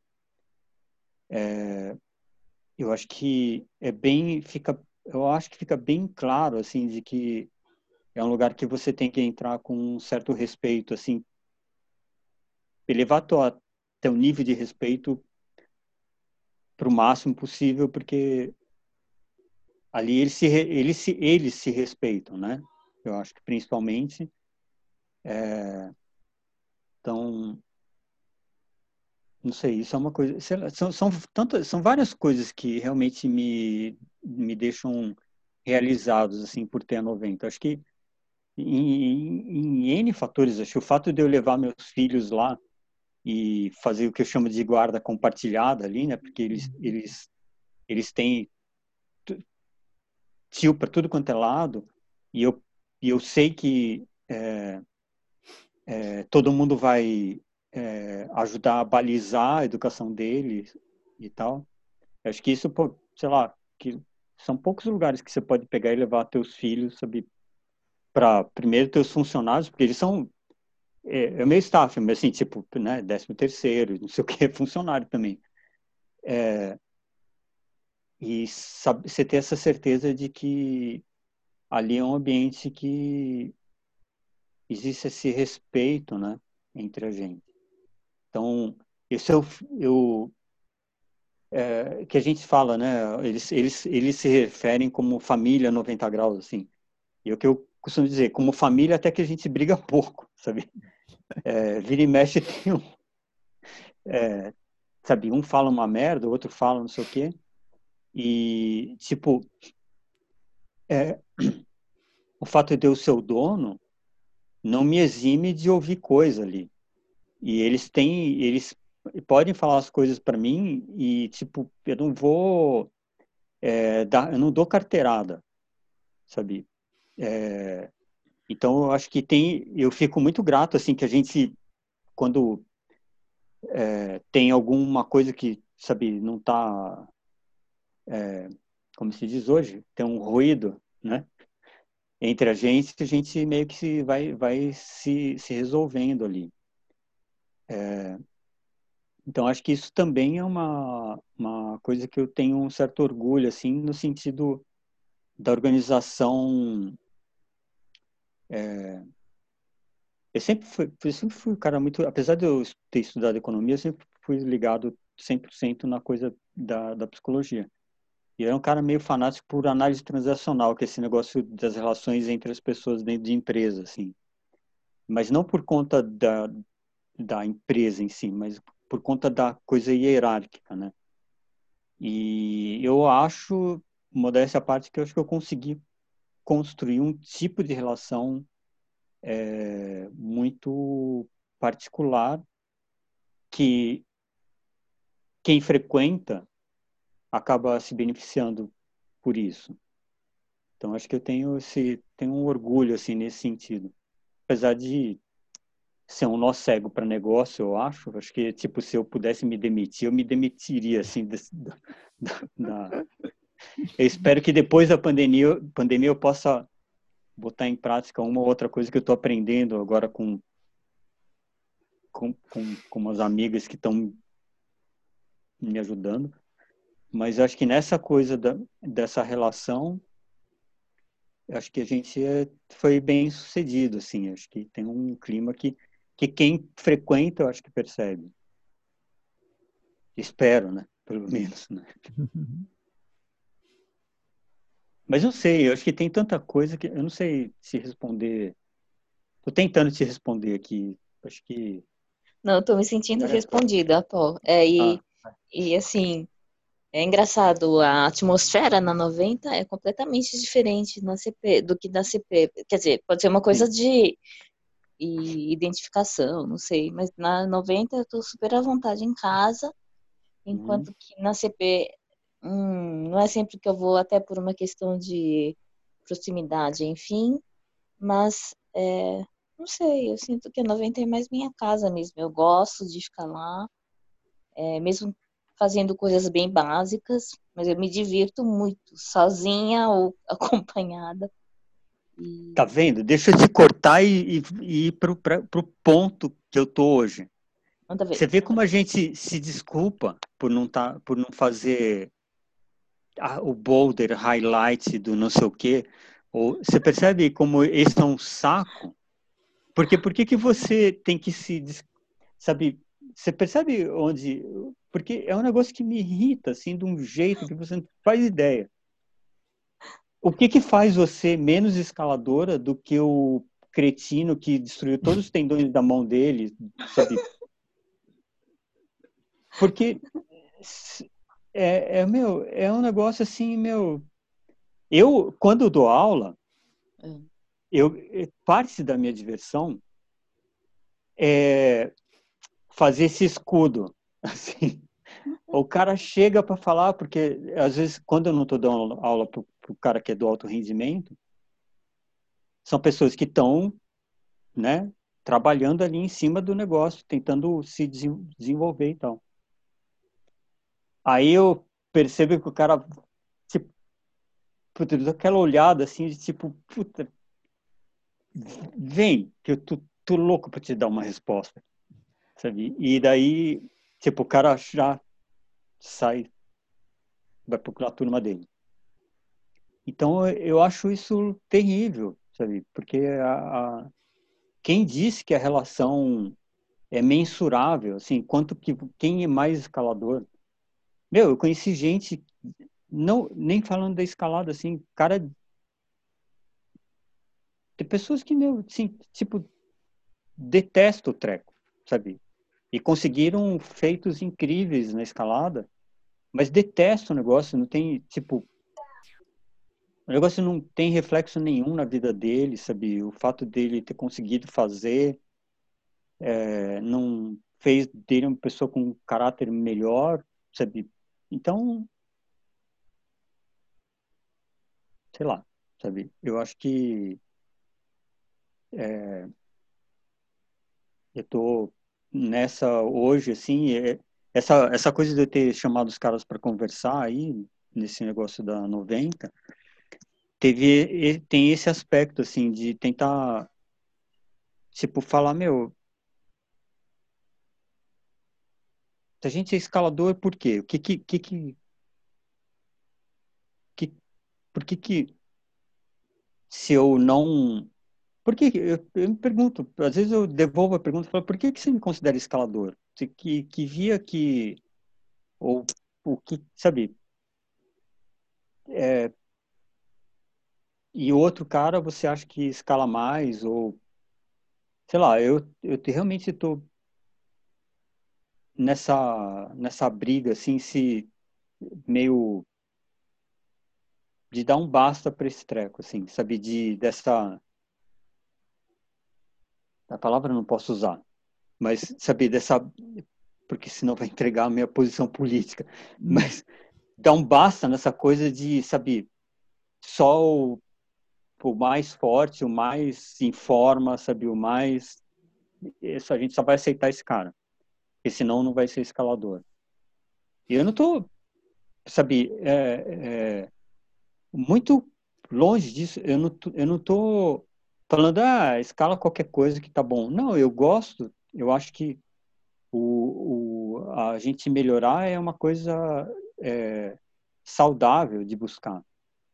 Não estou falando para se acomodar, mas eu só dizendo que assim, às vezes a escala dela tem uma função na tua vida que não exige, não exige que você precise escalar o grau tal e eu acho que é, você escalar, continuar sempre escalando no mesmo grau também não significa que você andou para trás, porque sabe o corpo da gente vai perdendo um pouco e assim a tendência é que você escale menos. É, mas eu acho que como a gente se relaciona com a escalada, sabe, fica muito ruim assim de a gente ter que ter essa necessidade de justificar. Então, sei lá, acho que hoje eu tô nessa. Hoje não, né? Desde o começo ali da 90 eu tava um pouco nisso por conta de ter entrado pela porta dos fundos na escalada, porque a espeleologia era tipo não, não era um negócio assim, tipo, realmente né, diferente do cara tá com casaco de duvet branco e a gente tá com macacão de frentista, né? Tem esse... Então... Mas é isso. Eu acho que é... Quando eu ouço você falar isso, me dá um... É, me dá um desespero. Sabe? Porque é que nem esse colega meu. Esse colega meu falou sério. Ele não gosta de escalar em rocha. Hum. Ele gosta de escalar no 90 por causa do ambiente da 90. Ah. E porque quando ele foi escalar em rocha, ele viu o lado podre da escalada, hum. no sentido de que não existia aquele, aquele. Porque, tudo bem, a 90 tem essa ser um ambiente meio fora da realidade. Então, tem essa coisa que eu sempre cito da, da travessia. Aí, quando ele foi escalar fora, não tinha esse regu órgão regulador, né? Vamos dizer assim. Então, o cara passou por cima dele. Ele falou: Meu, que cambada de babaca, meu, detestei. Vou escalar. Foi isso que o cara me falou. Eu vou escalar. Meu, eu gosto demais de escalar e os caras me tratam como se eu não fosse escalador. Hum. Eu falei, pô, sei lá, como não escalador? O que, que é ser escalador? Sabe? Então acho que é difícil, assim. E, e como eu falei no começo ali, eu acho que antes era assim: ah, se você não escala alta montanha, você não é escalador. Você faz o que? Parede? Você, que isso? Você, escalada é, né? E daí foi, o negócio vai indo. É, como eu sou um cara que eu comecei já meio meio anacrônico, assim, eu já comecei pelo boulder, porque eu vim da yoga, se for pensar, tipo, yoga é um movimento só, né? É o barato de você achar um equilíbrio e se encontrar dentro daquele daquele negócio esquisito, né? Que é para ser não é para ser esquisito, vai. Tô, desculpa a simplificação assim, mas eu, eu, sei falar sério também, mas eu não tô afim agora. Eu acho que é dentro do treco esquisito e você se encontrar lá, você achar criar uma situação estranha que você seja obrigado a, a se encontrar dentro daquela situação. Quase como se você entrasse num lugar, botasse um fone de ouvido, cheio de um monte de música tocando ao mesmo tempo e você conseguir fechar os olhos ali e conseguir pensar numa outra coisa que não aquilo. Então acho que tem essa característica escalada e principalmente para mim a minha relação passou muito pelo boulder desde o começo quando não tinha boulder não era nada tipo nada de falar que 30 anos atrás não existe não, não, tinha isso né? assim uhum. tipo era absolutamente inútil é, e com o passar do tempo ficou cada vez mais importante para mim essa tentativa de solucionar, me, me conseguir me, me, equilibrar dentro daquela situação é, inóspita, assim, mas não pelo lado esportivo. Não passava pelo lado esportivo. É pelo tentar descobrir onde que minha, onde que como controlar minha cabeça para ela mandar fazer aquela força daquele jeito. Mas não passava, não, não passava nem nunca passou pelo lado esportivo. Eu até errei, eu acho, em não condicionar meu corpo para isso. Mas foi deliberado. Foi assim, eu que eu queria usar usar meu corpo como exemplo para poder realmente falar para vocês hoje, falar, eu não faço barra, eu não faço flexão, nem faço abdominal. Isso é verdade. Isso me custou algumas coisas também. Porque se eu tivesse feito isso, isso também teria me ajudado. Em termos de postura, algumas coisas na lombar, sabia? Um monte de coisas que eu poderia ter feito se eu não tivesse sido tão teimoso. Porque tem essa tendência a ser eu sou uma junção, uma junção não, uma soma de persistência com teimosia. Tipo, eu botei na cabeça que eu ia fazer isso para poder mostrar que, tá vendo? Não é imperativo que você fique pendurado no campus para ter dedo forte. Eu nunca, eu nunca fiz campo. Daí, a hora que junta ali para ver quem, sabe, quem realmente segura, na garra pequena, sabe? É, eu queria esse tipo de, de aproveitar esse, sei lá, usar de exemplo. Se eu tivesse mais preocupado com a minha escalada, talvez eu tivesse é, feito mais coisa.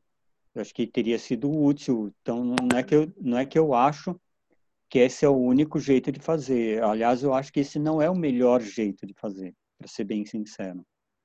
Eu acho que se você condicionar teu corpo, senão você vai ter... É, eu joguei tênis durante muito tempo também. Então, eu tenho o Guga como referência, apesar de eu já ter parado, ter parado muito antes dessa época. Mas você pega o Guga, por exemplo, para quem lembra. Ele destruiu o corpo dele por conta de não ser tão bem, ser extremamente técnico e saber como fazer o negócio e saber aplicar e ter destruído o corpo dele por conta disso, por conta do corpo não estar tá, é, preparado para aquela demanda é, neural.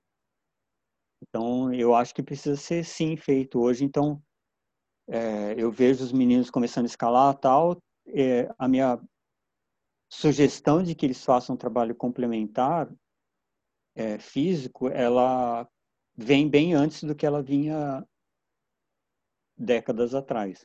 Eu acho que é válido o cara fazer isso é, antes do que eu sugeria é, tempos atrás. Então, por conta disso, por conta de, de poder adaptar o corpo melhor, fazer um trabalho compensatório, esse tipo de coisa. Mas, tipo, esse é um assunto que é, é, realmente é um assunto que eu não gosto de entrar, assim, da parte física. Para mim, eu acho que tem te, teoricamente, e de, essa é a hora que eu precisaria de um advogado, teoricamente, um preparador físico deveria saber fazer isso. Não é isso que eu vejo a maior parte das vezes. Eu vejo alguns sabendo fazer isso. Eu acho, sim, que é um esporte novo e talvez o pessoal vá aprender com o tempo aí. Mas é não é isso que eu vejo assim. Então, tipo, eu fico meio ali às vezes olhando para podia evitar esse tipo de coisa. Mas, sei lá, é isso. Eu acho que, desculpa te cortar, mas é, é, é a gente é escalador e ponto, sabe? Ponto, sabe? Se eu escalo, o quanto, o, o que a escalada representa para mim, interessa para mim, né? É difícil de falar que a escalada é mais escalada, sabe? Porque eu, sei lá, eu monto via. Quem diz que eu sou mais escalador porque eu escalo num grau mais alto? Sei lá, sabe?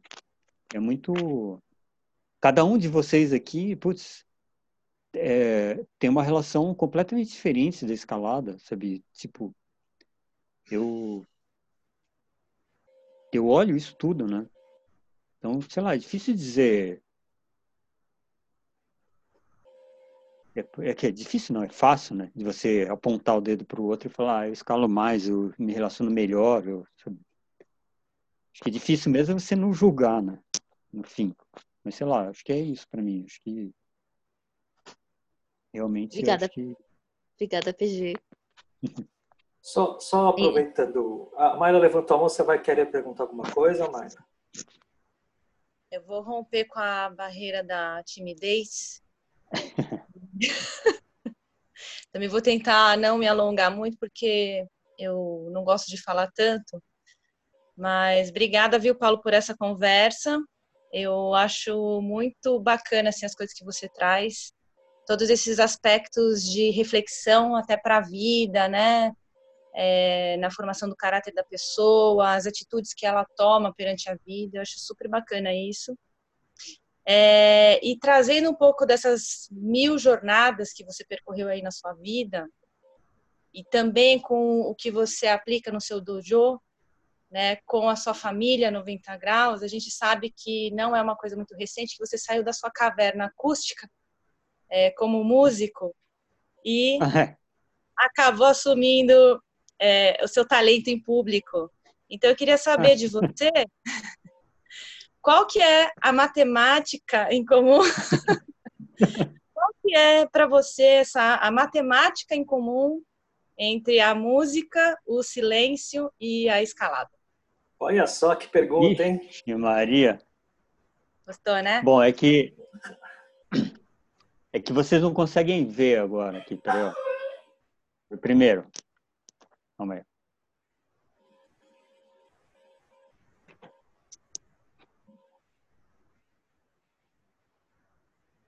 Show, hein? Bom. Pode tocar pra gente. é. é. Você viu que eu saí, saí sim, né? Na resposta. É, acho que a, a, o elo comum é a matemática, se você quer saber. Acho que, primeiro, né? Acho que ter saído para o mundo como, como músico, né? Talvez. É, eu não sei se foi na. É, hoje foi o, foi o foi pro ar a segunda conversa que eu tive com o André, né? Eu acho que eu, eu sei lá, eu, eu que falei isso está sendo um momento terapêutico assim para lembrar de várias coisas. Acho que um momento chocante para mim, porque assim eu eu era guitarrista quando comecei a escalar e sempre fui muito melhor guitarrista do que escalador. Quando eu descobri que eu era melhor escalador do que guitarrista, eu entrei em choque. Eu falei, puta, não é possível. Porque assim, eu.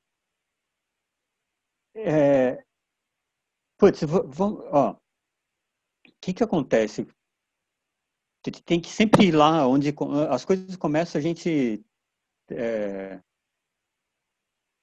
muitas vezes a gente é o que a gente, como a gente começou, né? Então, é, eu acho que eu vou derivar um pouco da para variar, né? Eu vou devagar aqui. Do grupo que eu comecei a escalar, eu era o pior deles. Tipo, pior, tipo, pior, pior mesmo. Então tinha o meu irmão que escalava e mais dois amigos. E eles escalavam muito mais. O meu irmão escalava 200 vezes mais do que eu. Ele era mais novo. E eu ficava olhando aquele treco, assim, meu. Eu, putz, eu olhava e não conseguia entender. Não sei. Eu lembro eh, da gente fazendo um boulder e eu olhando, eu subi no bloco, aí eu olhava onde o cara colocava a mão, daí eu olhava no pé. Falei, mas isso não dá certo. Tipo, olhava, mas não, tipo, falava, meu, tudo bem, fez, mas não dá certo. Como é que. Porque eu. É, acho que eu tinha tendência a ser muito é, duro. Eu, vamos lá fazer uma terapia, terapia em grupo aqui. Eu tenho a tendência a ser muito é, rígido, assim, tanto que eu sou muito pouco flexível fisicamente. É, quer dizer, eu tenho a única flexibilidade que eu preciso, eu tenho, é, mas o, a maior parte das coisas eu sou muito muito duro assim. É, e eu precisa, o que eu precisava, esperava da escalada, e eu acho que, é que a escalada me ajudou muito é, na vida, é de conseguir fluir através dos problemas. Então eu precisava, eu sou virginiano, né? Típico assim. Então precisava de tudo muito bem explicado. Muito, putz, para poder fazer negócio, tipo, precisava ficar muito claro exatamente como que era, por que que era e sabe, daí se, nessa primeira parte da minha vida, porque eu comecei a escalar com já é, adulto, não sei se dá para dizer, porque eu acho que ainda faltam uns anos para virar adulto mesmo, assim, mas eu acho que nessa pré-adolescência, assim, com 20, 20 e poucos anos, é, eu trancava o treco. E por que, que eu não conseguia entender a escalada? Porque ela precisa, da, ela precisa desse, desse, desse movimento. Ela precisa dessa transição para fazer o treco acontecer. Ela precisa que você acredite, falar, tipo, coach, né? Que você acredite no futuro, que você acredite que vale a pena você sair dessa situação confortável que você está e se colocar numa outra situação que você, na verdade, você pode prever, mas você não tem certeza de como que ela é. E isso foi muito positivo para mim. Por isso que eu ficava tentando entender como é que eles faziam e não conseguia entender porque na, naquele momento eu não conseguia entender por que, que alguém sairia daquela situação que estava boa, confortável, tudo encaixado, ia tomar atitude de fazer um movimento no, no, aí, no, sim, no vácuo, né, para mim. E aí eu fui entendendo e fui e tive que teorizar. Não, não que eu, não sou, é, eu acho, né? Agora eu estou falando assim, eu acho que eu não sou muito nerd. Apesar da maior parte dos meus amigos serem. Talvez eu seja, não sei agora. Agora eu não sei. Mas assim, eu não sou muito de ficar só teorizando. Mas eu tive que teorizar isso, entender isso é, emocionalmente, como é que acontecia. E para eu conseguir me soltar nisso, eu precisei teorizar na, na parte vetorial assim da coisa. E aí é que aí é que eu acho o seguinte. Eu acho que para você ser é, um bom professor, você tem que ter tido dificuldade no começo. Você tem que ter quando você nasce com aquela habilidade, é um pouco mais difícil de você conseguir explicar por que, que aquilo, por que, que, por que você faz aquilo. Porque, sei lá, pegava, sei lá, um escalador, sabe, nasceu com o talento ali, ele meio que não sabe por que ele faz aquilo. Ele já meio que nasce, já nasceu com aquele negócio por N motivos. O negócio aconteceu ali na mão dele, ele não exatamente, ele não sabe como como que a coisa aconteceu. Para mim, eu tive eu tive do outro lado. Eu não conseguia entender como é que o treco acontecia, daí passei a tive grandes escaladores à minha volta para poder olhar e ver como é que, que eles estavam fazendo. E daí comecei a colocar em prática e aceitei que a coisa é assim, que você tem que é, é, se deixar levar, acreditar que a coisa pode acontecer, mesmo que você não consiga entender como é que ela vai acontecer. É, um, misto, um misto de fé com é, capacidade analítica assim extrema. Então acho que foi meio que nisso que isso que isso que a escalada trouxe para mim. Eu consegui fluir através dos problemas de uma forma muito mais é, é, dinâmica, vamos dizer assim. Por isso que quando fui criticado aí por esse amigo meu, falou, ah, é moderna, eu falei, puta, nossa, não podia estar mais errado, sabe? Eu acho fantástico. Só acho que ela, né, tem, ter o seu lugar. Então, é...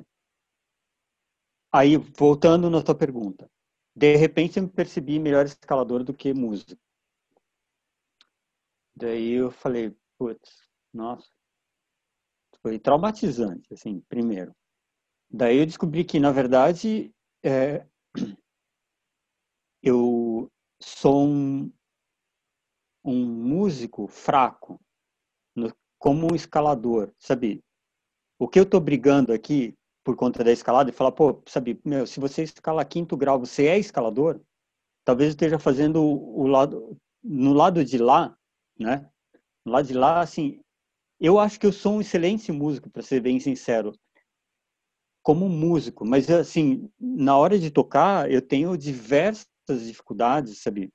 é, limitações, sabe? Que, pô, eu toco, sei lá, para quem conhece o João, que é um cara da 90, o cara, meu, tem 20 anos, podia ser meu filho, também um moleque, mas toca assim absurdo. Tecnicamente, é um, um exagero. Mas eu sei, e ele sabe que eu sou melhor músico que ele. No sentido de ter é, me mergulhado de cabeça no treco. E né, melhor, melhor músico, a palavra é, não é isso. Mas eu tenho um conhecimento mais profundo ali do que que significa aquilo, que é essa relação com emocional com o treco, porque a música é para teoricamente ser também para isso. Então, eu acho que eu trouxe esse conhecimento, eu já tinha isso, porque eu tive professores de música assim é, que foram mestres realmente na minha vida. Meu professor de guitarra era um cara do jazz, ele meu, se formou em composição e regência em Berkeley e meu teve aula com o Joe Pass, sabe? Tipo, para quem conhece assim. E eu tive aula de cítara com Alberto Marsicano, que é um outro cara que foi um mestre para mim, é, é, formado em filosofia na USP, falava oito línguas, sabe, um cara que que eu convivia assim, né? E que mudou a minha personalidade. Agora, tecnicamente, sabe quantas quantas barras eu consigo fazer no campus da música? Eu sou ruim. Assim, mas eu acho que eu sou um músico sabe? Dane-se, eu, eu, me considero um músico. É, e eu acho que é o que, sabe, quem não escala décimo grau, não escala oitavo grau da 90, que acho que é isso aí, décimo grau, também é escalador, sabe? E pode ser mais do que o cara, sabe? Como usando o João e usando eu como exemplo. O João escala, o João toca décimo grau. Eu toco 6B. Mas eu tenho um envolvimento com a música é, mais profundo hoje por conta da experiência, né? 55 anos, sei lá, 40, mais de 40 envolvido com o negócio, ele tem 20, né? É mais difícil, com certeza. Eu acho que ele vai chegar no lugar que eu estou muito antes, porque ele tem um envolvimento, é um cara fantástico, assim, é, e eu fico, eu fico no pé dele, falo, meu, larga tudo, vai tocar. É, mas eu acho que é isso. Talvez, sabe, fazendo essa terapia, de, talvez eu tenha encontrado um, um, um fator. Mas agora eu vou, vou, vou, fugir do lado psicológico e falar o seguinte. Quando eu tô tocando, eu quando eu comecei a montar via, eu estava parando de tocar. Então eu precisava botar para fora isso. E as vias vieram para eu fazer isso. Então, para mim, a, a minha necessidade de, de me expressar, ela ela veio por conta da o quem que fala isso? Acho que o o, o chama? O Osho né fala que a abstinência é, é o melhor afrodisíaco. Eu acho que eu parei de tocar e daí tive que colocar isso é, na escalada e daí que colocar isso na, na montagem das vias. E eu acho que aí eu tenho algumas, algumas não, uma vantagem que eu sou um pouco sinestésico. As sensações se misturam um pouco, assim. Então, o que facilita para mim na hora de ou eu, eu, eu procuro é, fomentar isso. Então, assim, às vezes o movimento, eu preciso, eu preciso de uma linha para, acho que vocês já escalaram no 90, você deve perceber que cada via ou cada boulder é, tem uma característica, assim, você sai com uma sensação de que aconteceu, tem, tem alguma coisa que aconteceu ali, ela, ela te passa alguma, alguma coisa. Então, isso vem naturalmente da música, né? Porque a música não é um monte de, de nota tocada assim, uma atrás da outra porque senão não forma música. Então, nesse sentido, a construção das vias tem essa mesma intenção. O que eu faço é que, como eu tenho essa um pouco dessa sinestesia, assim, é quando o, o movimento X ele me dá uma sensação e eu uso isso. Se tipo assim, na hora que eu vou fazer o outro movimento que eu quero relacionar com o movimento de trás, eu uso todas as informações que eu tive daquele movimento para poder alinhavar e às vezes você não enxerga o porquê que eles têm, têm uma unidade, mas às vezes eu faço a unidade através da semelhança do movimento em si, às vezes através da sensação que o movimento causa. Porque assim, são coisas diferentes. Às vezes é porque são a sequência de reglete com o pé alto, sei lá, o reglete com o pé sempre alto e ruim né? mas sei lá, ou, mas é, é, existe uma é uma coisa que fica que faz essa linha de e e às vezes quando se você consegue se relacionar ter várias consegue interpretar aquela aquela aquela sequência de movimentos aquela situação que você está e você tem uma visão é, de, ampla daquilo, né? Ali você consegue às vezes criar o, o inusitado, sem sem criar uma coisa é, dodecafônica no sentido ruim, assim, no sentido tipo, ah, sabe, tava de repente estava fazendo a via assim, não sei o que, daí mudou completamente. Sabe, não é isso que eu faço. Eu tento achar uma linha mesmo que tenho entre para criar uma coisa inusitada.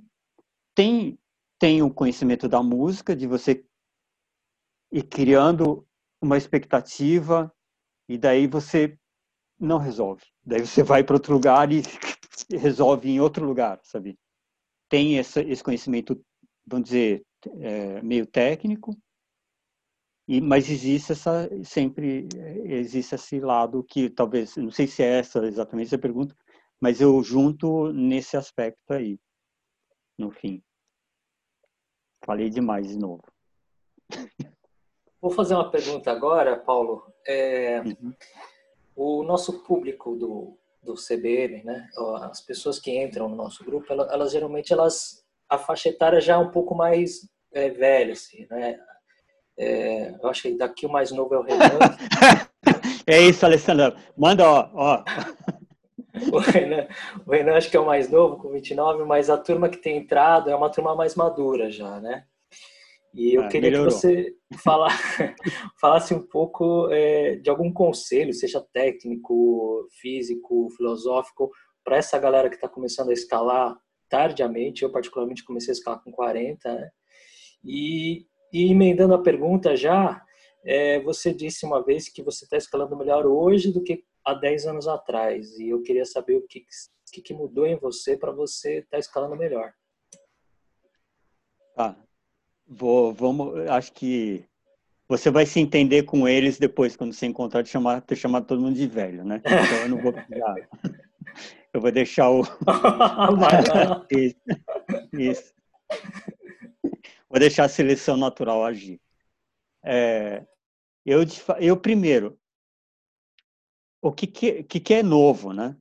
Porque eu comecei velho também, comecei com 20 e poucos anos de idade, já não é novo.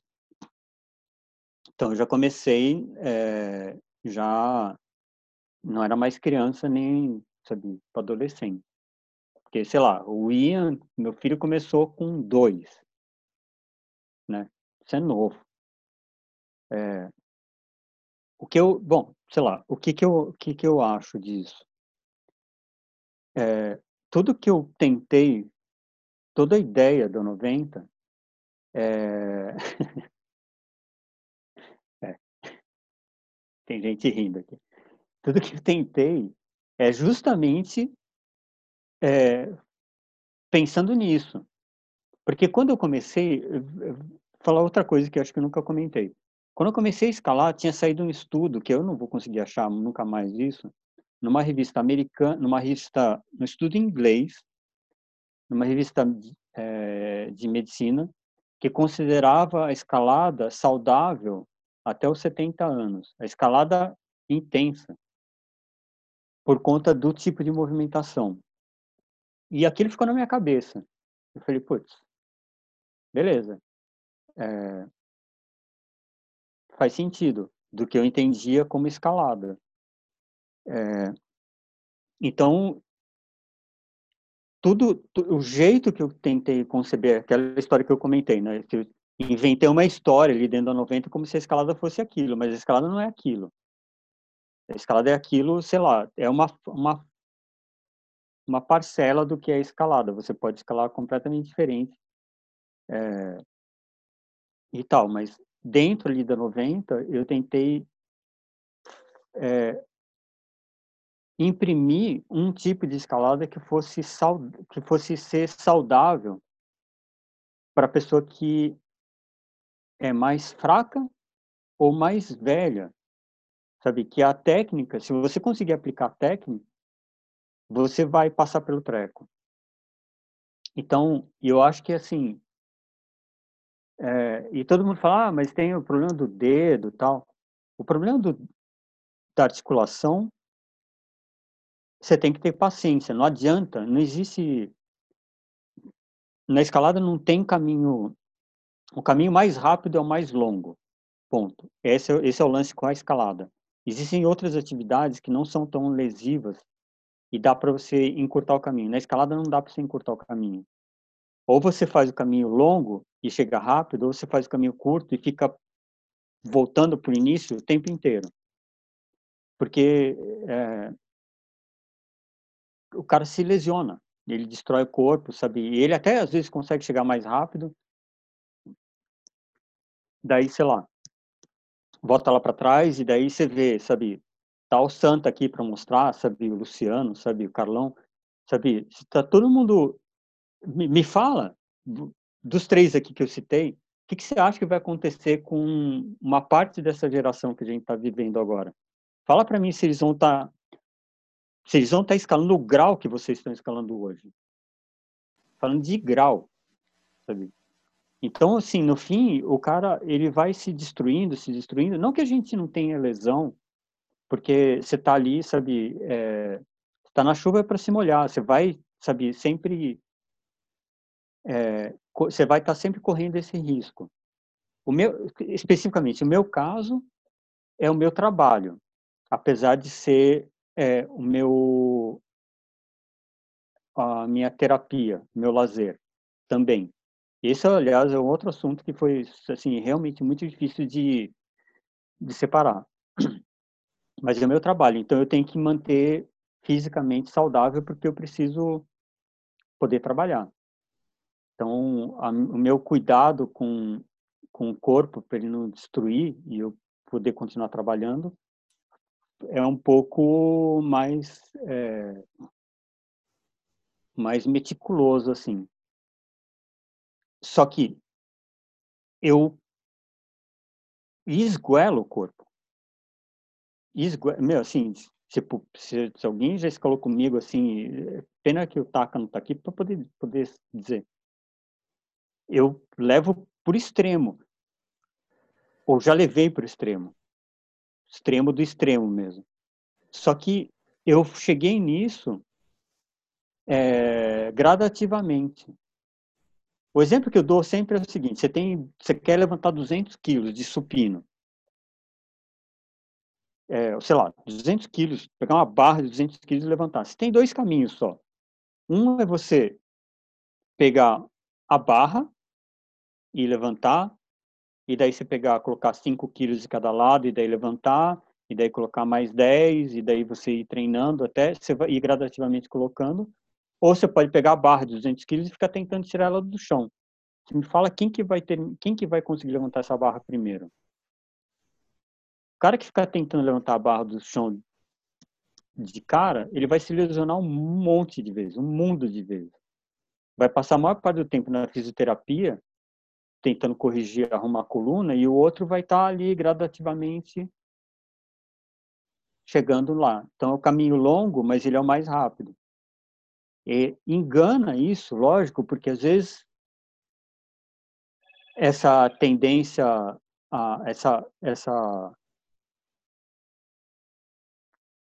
tendência a gente criar uma nata de pessoas super adaptáveis e, sabe, com o corpo perfeito, não sei o quê, às vezes o cara realmente ele tem uma habilidade física, uma condição física, fisiológica que permite que o cara vai lá e puxa a barra de 200 quilos logo de cara, daí ele vai falar, pô, tá vendo, deu certo. Eu falei, bom, deu certo para você que tem é, 2% da população, só que o resto das pessoas precisam se adaptar.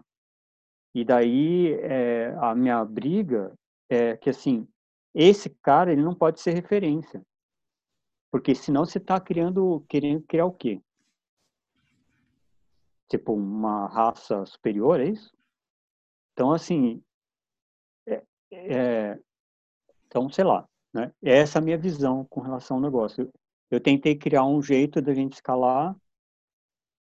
É, não é que eu tenho, não é que eu tenho no sentido de na hora de montar as vias, eu tentei criar, tentei valorizar esse aspecto para acho que todo mundo que escalou aqui que está aqui que já escalou no 90 deve ter passado uma vez ou outra pela seguinte situação você chegar lá e fazer e tá o cara gigante de fora tentando fazer o um movimento, você vai lá e faz e sabe do jeito super mais fácil e tal. É isso que eu tentei. Tipo, reforço positivo por você ter feito do, de uma forma técnica. Porque eu poderia fazer o contrário. Dá para fazer o contrário. Posso te garantir, eu como root setter, eu posso montar aquilo que está lá na 90 não é só aquilo que eu sei fazer, eu posso fazer exatamente o oposto daquilo. Porque tenho técnica para fazer, né? Tipo, o que eu falei, é, é o meu campo de trabalho. Eu posso não ser, pode não ser o que eu gosto, mas eu tenho tempo suficiente hoje, né? Acho que antes talvez tivesse menos conhecimento, mas eu poderia, posso hoje fazer um negócio completamente oposto e daí todo mundo que está aqui que escala tecnicamente bem vai se ferrar, menos o Luciano, provavelmente, que vai passear em qualquer coisa que eu fizer. Que... Mas? É, eu, eu, eu, vou te confessar que é, eu, eu, me considero escalador fraco, então assim, eu sempre fui. Então sempre apanho do, do pessoal lá da 90 que é mais bem treinado, digamos assim. E sempre fui por esse caminho de tentar arrumar um jeito de fazer é, sendo mais fraco digamos assim. E em relação ao treinamento, eu concordo com você. Eu acho que é, várias coisas ali que eu fazia no passado, deixei de fazer. Então, assim, usar esse esparadrapo no dedo é uma coisa. É, ajuda pra caramba para escalar, mas, meu, acaba com o dedo. Então, assim, é, fingerboard também eu tinha, é, quando eu morava na casa do meu pai, eu saí de lá, é, eu dei embora o meu fingerboard, eu ganhei um outro aqui, mas eu não consegui colocar na parede ainda. É, eu acho também que, assim, altamente lesivo. Né? Eu estava até discutindo isso com a Kira essa semana. Acho que o fingerboard é altamente lesivo. Então, acho que é por aí mesmo. Acho que tem, tem que se conhecer e tem que meio que encontrar um jeito de treinar assim, de uma forma inteligente, eu acho para você se manter é. ali.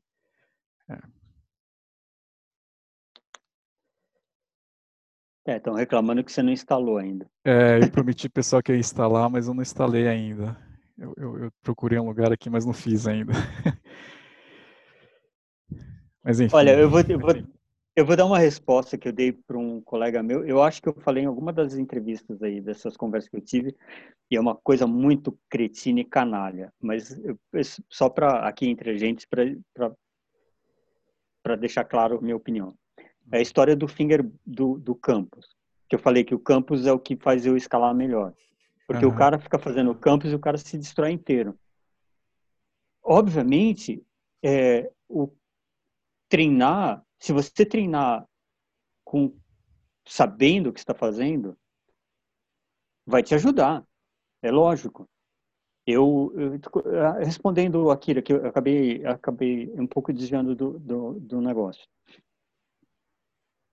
Eu hoje, hoje, com 54 para 55, eu não estou escalando melhor do que eu já escalei.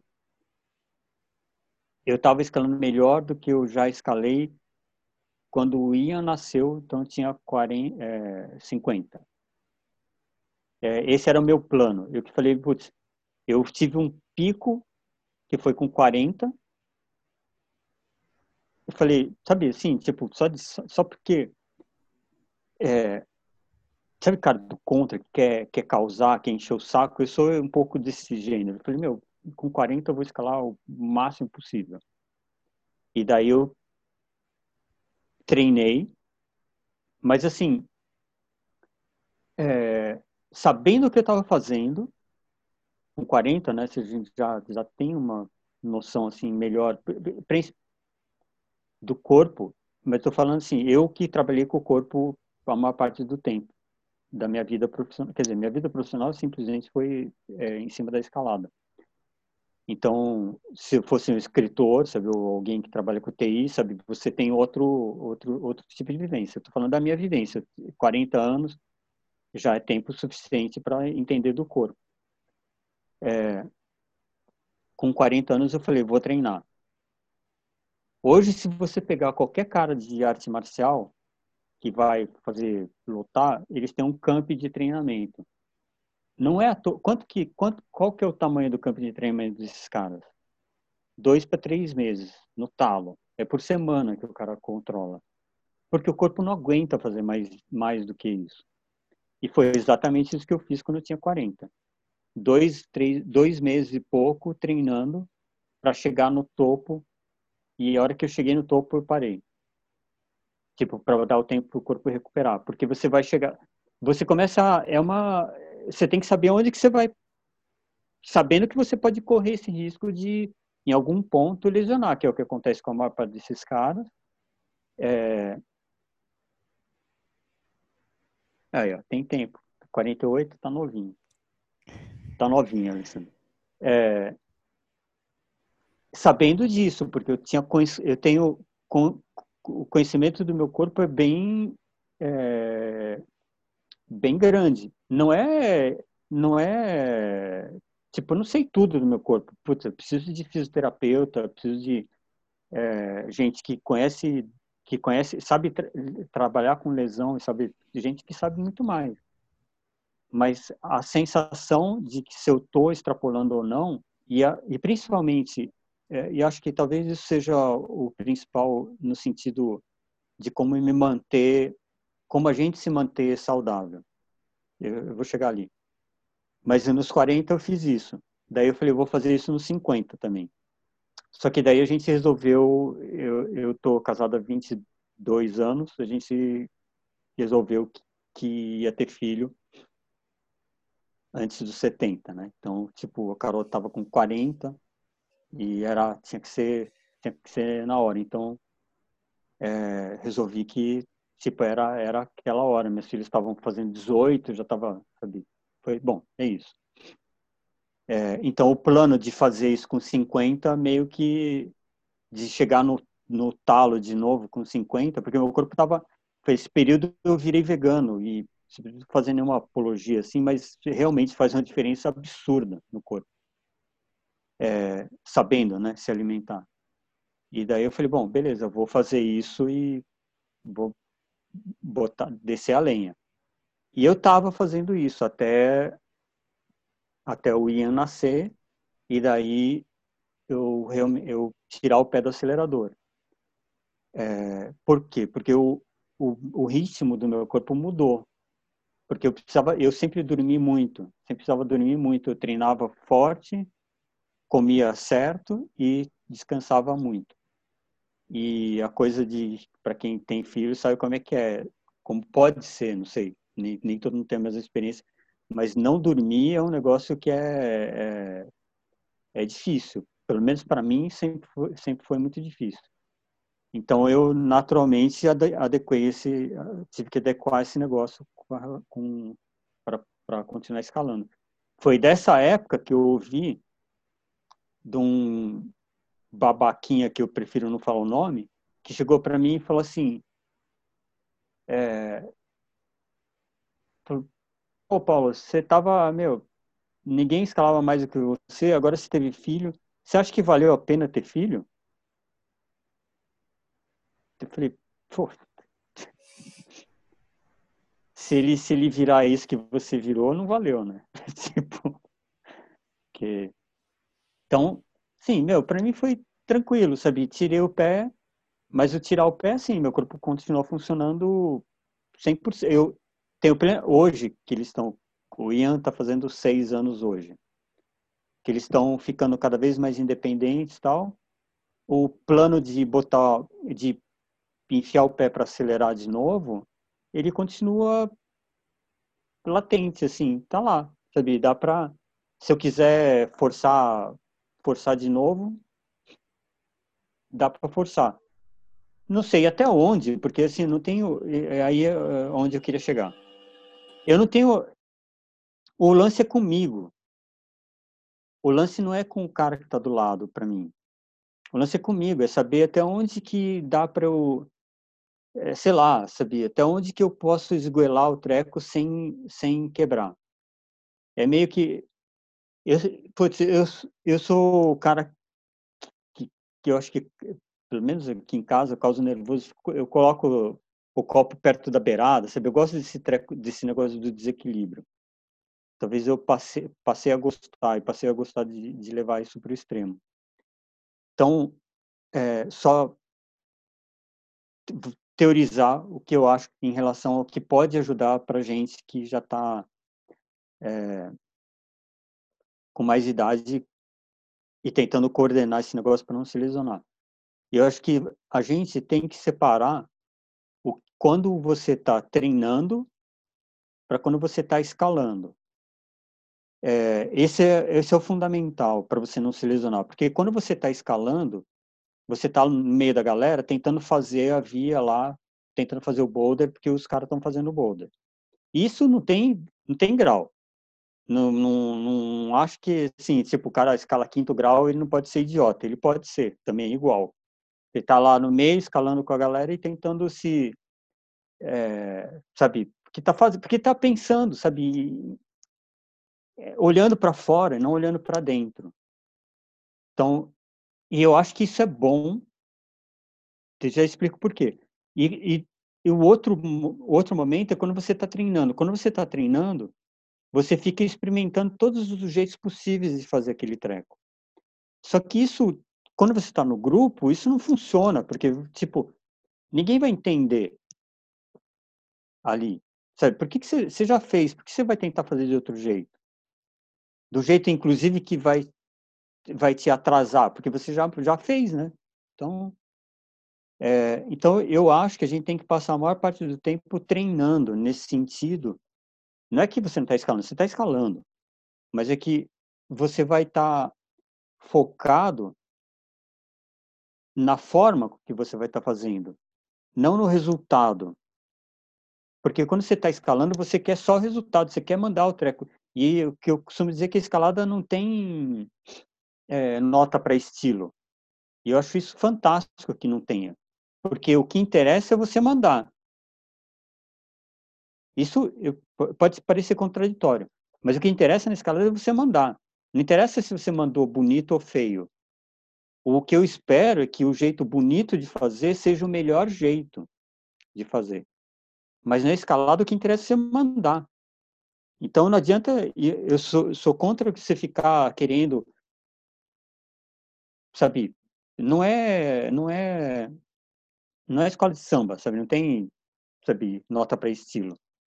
Então, é, e se você está ali no meio, só escalando junto com a galera, como é o que eu vejo que está acontecendo hoje, e é por isso que eles não estão evoluindo, e, é, sei lá, eu acho que, tipo, eu faço o meu papel, mas eu estou fazendo menos o meu papel, para ser bem sincero, por dois motivos. Um, é, um por conta da, de que hoje, é, por conta de estar tá cansado assim de falar a mesma coisa. Outra porque eh, a influência externa é muito maior, né? Então eu não fico, sabe, falando, pô, putz, você não faz isso, né? Você não vai te levar, você não, você não vai evoluir. Se você ficar ali dentro do grupo tentando fazer, fazer, fazer, fazer, só ali você não está é, acaba não, não, não desenvolvendo. Você precisa de um momento onde você vai experimentar as coisas. E esse esse, essa forma de raciocinar, ela existe. Você pegar qualquer guitarrista, músico bom, ele consegue entender isso. Isso é aplicado para qualquer. É, no, no, caso, eu me considero músico, para qualquer músico, existe sim essa ideia de que você precisa sair e treinar aquele negócio para daí colocar em prática. Então, quando eu falo colocar em prática, é quando você está escalando. Então, você está escalando com a galera tal, você vai colocar em prática. Então, é super importante é, que você faça isso. Mas é, é importante que você não só faça isso, é importante que você saiba que período da tua vida você é melhor você treinar é, 60% treinando, 40% escalando, ou 70% treinando, ou você, sabe, chega um período que você de fato, sabe, pode estar a maior parte do tempo escalando e pouco, pouco tempo treinando. Mas isso tem um motivo. Isso é porque teu repertório é grande. Você virou uma pessoa erudita nesse sentido, de ter um repertório muito grande e você pode colocar ali, é, treinar, colocar na, no, no, no rally roll treco, sabe? Apareceu, sabe? São músicos que são de, de jazz, sabe? Que tem essa capacidade de improvisar porque eles têm repertório, tem coisa para dizer. Então, ele pode entrar num debate, sabe, sabe se, se o cara é um, um historiador, sabe, ele tem coisa para contar. Mas ele, para ser historiador e poder entrar num debate, poder discutir um site, ele teve que estudar. É isso que eu estou querendo dizer. Quando você de, é, dá um tempo para você para você treinar, é muito pouco provável que você vai se lesionar. E treinar, não estou falando fazer campos, né? Estou falando de você ficar ali na tua, sentindo o teu corpo, como é que ele está se... Basicamente, é você pegar e baixar um pouco o grau que você é capaz de escalar para você entrar numa pequena zona de conforto que você consegue raciocinar e ter uma visão um pouquinho de fora, porque quando você está no talo, você não consegue entender o que está acontecendo. Você é só reação. Você só é reativo ao treco.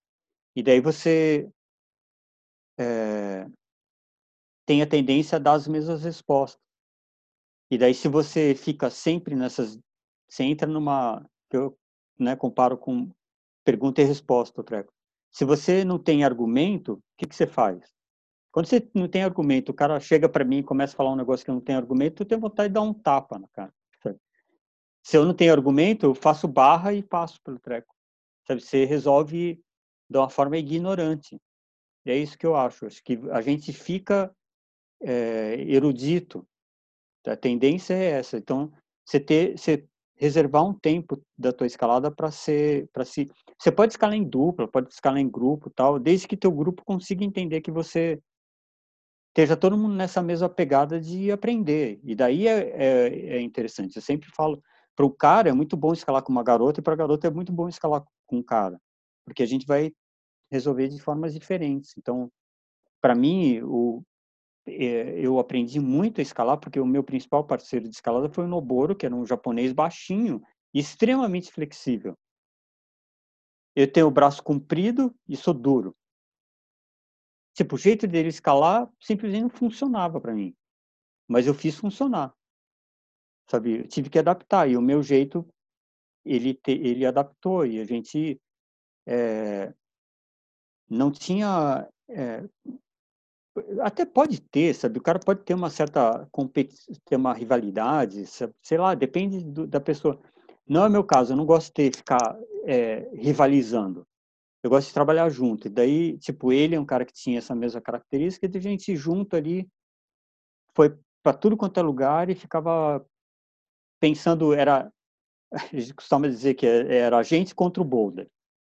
Tipo, a gente tentando achar uma solução e se ele achava um esquema, eu experimentava também, e daí a gente, tipo, é, é, tem, sei lá, tem esse, esse aspecto, assim, mas é sempre tentando ampliar o repertório, ampliar o conhecimento para a gente ter mais argumento para poder responder. Se não, se não é sabe, aquela pergunta pode ter diversas respostas, pode devagar ali, poder. Então acho que é isso. Acho que no nosso caso, para manter a escalada é, como uma atividade de longevidade, eu acho que o lance é a gente ter esse repertório mais amplo possível.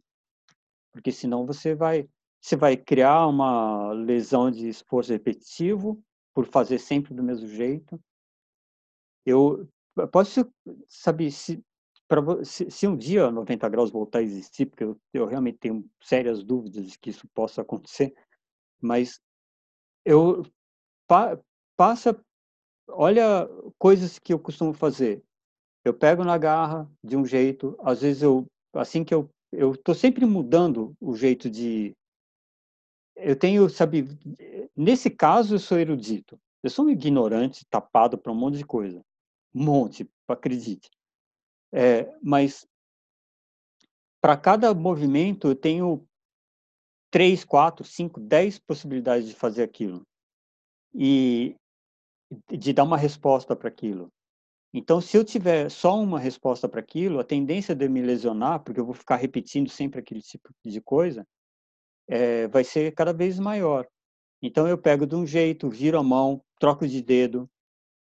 Você pode reparar, tipo, eu seguro com três dedos, daí tiro os três, os outros três daqui, é, intercalo, sabe? Tô virando a mão, virando para cá, virando para lá.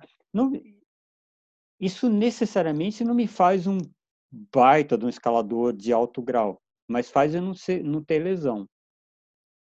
O que faz eu fez eu escalar num grau mais alto tem um, um outro aspecto, acho que é de, de querer é, arriscar, né? Querer fritar o neurônio literalmente, chegar no que a gente fala que é fadiga neural, assim, de queimar a sinapse, sabe?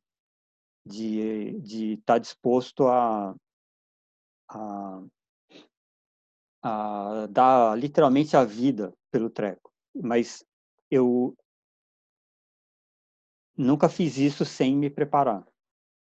Então, eu já me lesionei, já lesionei o dedo uma vez, é, por falta de atenção, duas vezes por falta de atenção. Então, sei lá, pode acontecer, né? A gente tá...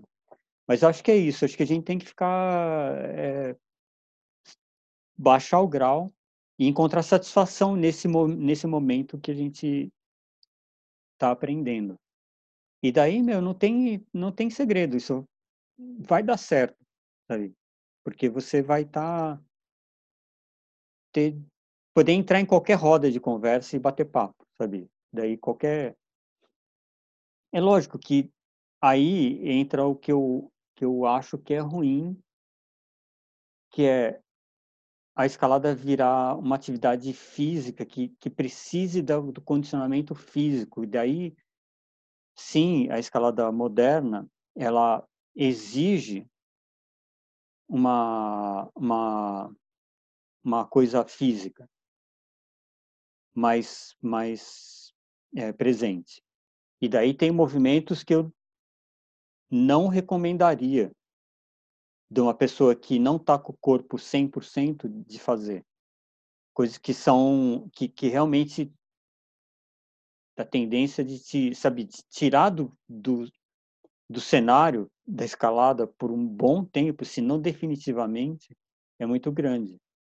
E daí, tá. Quem quer fazer isso, faz. Eu não sou o cara que quer fazer isso. Eu quero continuar escalando. Então, eu não quero que dentro da 90 graus eu tenha esse tipo de movimento.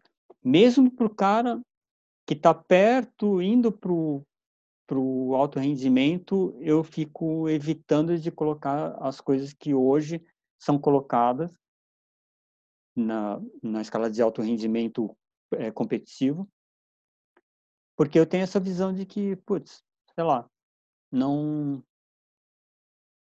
eu considero que minha vida vale bastante, eu acho que a vida dos outros vale a mesma coisa. Então, sei lá, tipo, o cara o Taka machucou o ombro dele por uma cagada dentro da 90 e ouviu tanto de mim que eu falei para ele, falei, meu, sabe o que aconteceu com você? Eu falei, ele sabe disso. Eu falei, meu, você estourou teu ombro numa via que eu vou tirar amanhã. Você vai chegar pro teu netinho e falar, ah, o vovô machucou numa via que não existe mais. Se você vai fazer isso, primeiro, faz em rocha, pelo menos. Você vai poder falar, o vovô machucou naquela via ali. Aí provavelmente o netinho vai falar, nossa, mas aquilo é tão fácil. É, então, assim, tipo, é, é a gente faz escolha, né? E ele, pra, tudo bem, ele, ele se machucou e serviu de, de lição, assim, sabe? Por, do que eu já estava tentando falar isso para ele. É, então, sei lá, eu acho que se você está inserido no grupo ali, você não consegue perceber isso. Se você está treinando, a hora que você sente que vai dar a cagada, você larga. Só para fechar o assunto, por que, que, eu, por que, que eu acho que a gente tem que fazer isso? Porque isso não vai interferir, na hora que você estiver no baú, a 15 metros, 20 metros da proteção, esse instinto de, ah, vai dar cagada, vou largar, você não vai ter. Você não consegue entrar lá no complexo R, que está lá dentro, dentro do teu cérebro, e falar, não, larga que vai, sabe o que é? Vai estourar a polia. Você não tem acesso. É outra parada, é outra coisa que está controlando você. Você vai segurar até destruir tudo. Então, com esse problema, a gente não precisava tratar. Você não precisa exacerbar isso, sabe? Você não precisa fazer disso uma parte do teu treinamento, sabe? Ser o central da tua cabeça, que é o que eu vejo que está acontecendo hoje. O cara, ele vai para academia, vai para 90 ou vai para qualquer lugar, e escala como se não tivesse amanhã. E não vai ter para o cara. Essa é a realidade. Ele vai se destruir inteiro. E daí vai ficar. Eh, puta, é triste, porque o cara faz? Ele vai estar cheio de esparadrapo, cheio de remédios, cheio de tudo quanto é coisa ilícita para poder aguentar o corpo que ele está destruindo. Então, eu acho que isso é válido se você for cair e morrer. Eu acho. Acho que estourar uma polia ou morrer devagar na queda até chegar, sabe, que nem o Léo morreu, sabe, da 90. é melhor você estourar a polia. Aliás, é melhor você fazer um monte de coisa antes de, de você morrer. Mas você estourar a tua polia e ficar seis meses, um ano, dois anos, três anos sem escalar e nunca mais poder escalar direito por causa do, do movimento de um boulder. V7, V8, ah, V9, V10. Que, meu, chinês de 5 anos de idade escalando V10. Sabe? Por que, que você vai destruir teu... Sabe, eu, eu, eu tenho... Tudo bem, eu sou bem limitado intelectualmente. Eu tenho dificuldade de entender porque o cara faria isso da vida dele, sabe? De destruir o corpo dele definitivamente por conta de um, de um negócio que já que não é relevante, assim. Tipo, não é que, nossa, nossa espécie agora, o cara mandou um ver sei lá o quê, e, puta, ninguém mais, destruiu, nunca mais vai escalar.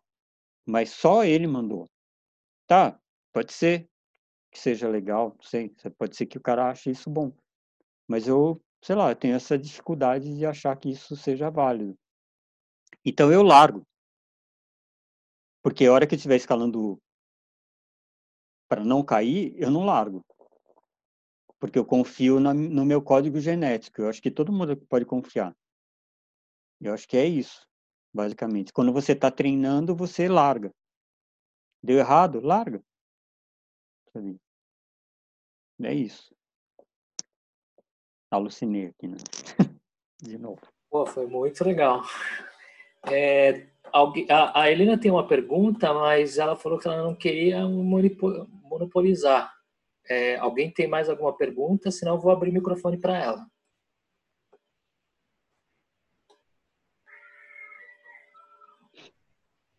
Pode perguntar então, Helena.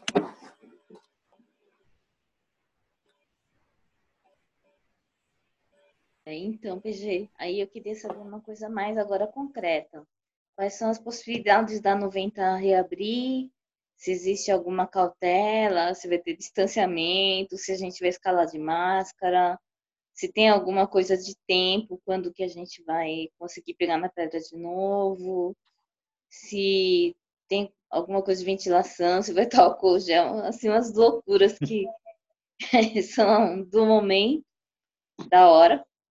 E mas eu acho que é importante, não sei, eu, tá todo mundo morrendo de vontade de voltar lá, mas a gente, né, logo assim que a prefeitura, ou sei lá, eles permitirem o Estado, é, não sei como é que vai ser, se vocês estão preparando alguma coisa, se tem alguma coisa concreta acontecendo. E é isso que eu queria saber. Tá, vamos lá, Helena. O é, que, que eu acho disso? É, bom, primeiro, é, bom, primeiro que eu vi agora, recente, agora, né, é, que o, o Dória falou em reabrir a academia dia 20 de julho, né? É, eu acho que é bem razoável isso, se as coisas continuarem. Porque o que, que eu acho? É, quando é, alguém aí falou que ia abrir academia e salão de beleza, é, eu falei, bom, beleza, a gente não vai abrir. Ponto. Não vou abrir, acabou. Dane-se, que vai, que, que significa isso, assim? Não vou, não vou carregar isso para mim, sabe? Tipo, e não é, eu, ó, não tô, é, eu dependo daquilo, sabe? Não é que assim, eu, é, que eu falo, eu sou um case de, de um case de meritocracia. Eu vim de uma família é, rica e fiquei pobre montando uma academia de escalada. Então, assim, tipo, quero mostrar que dá para fazer os dois caminhos, sabe? Então, assim, por, por, por conta própria, assim. Eu dependo da 90. É, mas eu não abriria de jeito nenhum se me obrigasse a abrir agora. É, o que, que eu acho? Eu acho que a gente não chegou no pico da, da do contágio, da epidemia. É, eu acho que falar em abrir um lugar, qualquer lugar que junte pessoas, é, que não seja um hospital, por necessidade realmente sem a gente começar a descer na curva, é uma imbecilidade absurda. Assim. Então, eu acho que se está se planejando para fim de. É... Ah, a Maila tem uma pergunta. É, se planejando para abrir lá para o final de julho, é, me parece mais razoável de que a gente vá estar tá caminhando aí para um declínio. Aí sim, aí é provavelmente, ah, que linda, é, é provavelmente com, com máscara, ah, a minha está aqui, eu vou pegar depois. É, provavelmente com máscara, é, e tudo, assim, o que for, o que o que for preciso na época. Eu acho que se falar hoje, se, tipo assim, é, é máscara, álcool gel, é, magnésio em gel, né? Magnésio com, porque é com álcool 70%. É, acho que todo mundo aqui já foi no supermercado, né? Se a gente pudesse não ir no supermercado, eu não iria no supermercado porque é uma tensão terrível. É, é igual, eu acho que seria igual na 90. Você teria que ficar passando álcool, ficar com máscara, evitar de ficar é, se esfregando, né, nas pessoas. E mas daria, sabe? Daria, porque dá para ir no supermercado assim. Existe um risco, existe um risco, mesmo com máscara, sabe? Você pode coçar o olho, sabe, enfiar o dedo no nariz. É, mas se fosse. Vamos pensar para esses caras que são viciados em escalar? Tipo, o cara, se ele não escalar, ele vai trocar escalado por heroína. Eu ia falar, bom, beleza, vai lá escalar, mas assim, tipo, máscara, álcool gel, borrifa antes de escalar, esse tipo de coisa assim. Eu acho que não é o caso. Eu acho que quando o contágio diminuir, a distância entre os, os é, como fala, é, entre as pessoas com potencial é, for maior, não a distância física, é, aumentar, espalhar mais, eu acho que o risco começa a valer a pena. É... Eu, eu vou te falar, assim, é,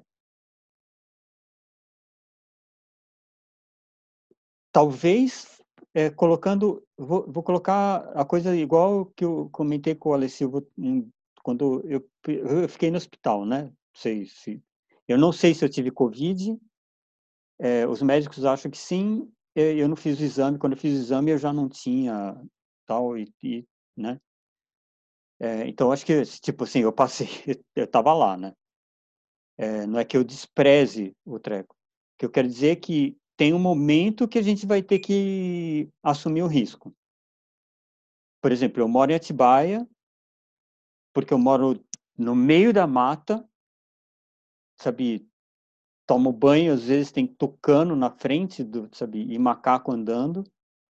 É, e pego a Fernão Dias. Eu fiz uma escolha. Eu morei em Ubatuba durante um ano. Pegava aquela Oswaldo Cruz. É, por isso que eu falo, eu, a gente faz escolha. Agora, é isso, tá. É isso que eu queria dizer. Faz escolha. Por exemplo, Ubatuba eu saía de manhã, 5 da manhã, ia para 90, montava a via, dava aula, tocava, saía de lá meia-noite e chegava às 5 da manhã em casa. Putz, sim, paguei o preço, sabe? Corri o risco de morrer na estrada todas as vezes que eu, principalmente, voltei.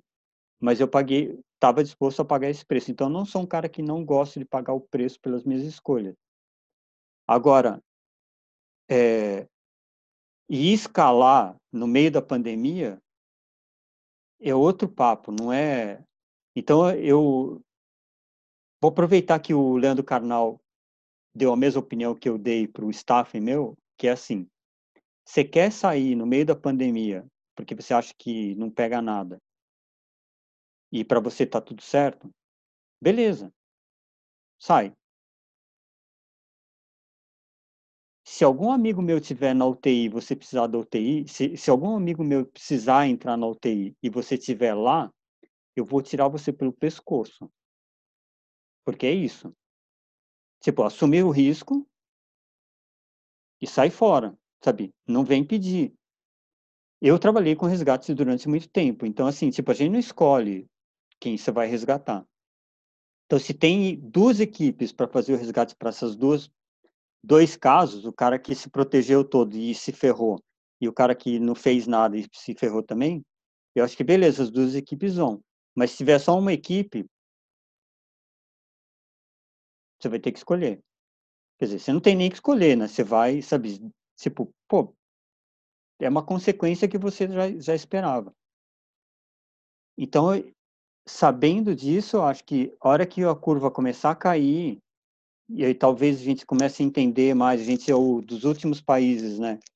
Teoricamente, daqui é, dois meses, a gente vai entender melhor como é que a, a doença se comporta, como é que ela se tem várias coisas que aconteceram recentemente, né, de é, a, o contágio através de objetos já descobriu que não é exatamente do jeito que era, então isso já dá um, tá, as agarras já não são assim exatamente o que a gente imaginava, é, e diversas coisas vão aparecendo, até possibilidades de é, é, de medicação que podem, sabe, o, essa soro, essa... Uh, bom, teve, teve, várias coisas que podem acontecer ao longo desse, desse tempo. Mas uma coisa é certa, assim, e, e foi bem claro para mim, quando o sujeito chegou e falou, vai abrir, falei, fechou. Tipo, não vai abrir. E eu tive que responder para um retardado mental que perguntou, ah, agora vai abrir. Falei, não, agora não vai abrir. Não, não vai abrir. Sabe, mas mais nada, não vai abrir. Sabe, não quer, sabe, quer parar de, não quer dar o dinheiro mais, foda-se, sabe, não, não vou, porque não é, sei lá, eu acho que a gente aqui tem um, um pouco de discernimento, assim, para poder enxergar a situação do jeito que ela está acontecendo. É, não dá para fazer isso o que, quer dizer, não é que não dá, é o que eu falei, dá, porque a gente vai para o supermercado. Dá, porque eu estava na UTI, cheio de cara com Covid em volta, e não peguei lá, sabe, de novo, ou sei lá, sabe, os médicos, a maior parte deles lá, a minha amiga que, é, que me tratou, é, tá, no, tá lá no covidário, né, que ela chama, todos os dias. Ela não pegou Covid. Então, que dá, dá dá para você pegar e pegar todos os caras que estão, sabe, com Covid possíveis e botar todo mundo dentro da 90 e vamos escalar, vamos escalar. Máscara, álcool gel, sabe, higienizar, não botar dedo no olho, sabe, é, evitar, sabe, alguma, sabe, algum, algum distanciamento que não precisa ser assim, dá. Se a gente precisasse disso, sabe, que dá, dá, sabe, mas o que eu. Putz, agora eu vou, vou, vou me encrencar em dizer. O que eu acho, assim, eu acho muito preocupante que é, lugares que têm taxa de contágio baixa ainda, falar, não, vamos abrir porque aqui não pegou, não deu nada. Não deu nada o quê? Que você acha que você escolhido divino que não vai dar nada, não deu nada porque não deu nada? Não, deu nada porque ainda não deu nada. É só isso que está acontecendo. Porque vai chegar. Não tem, é uma, é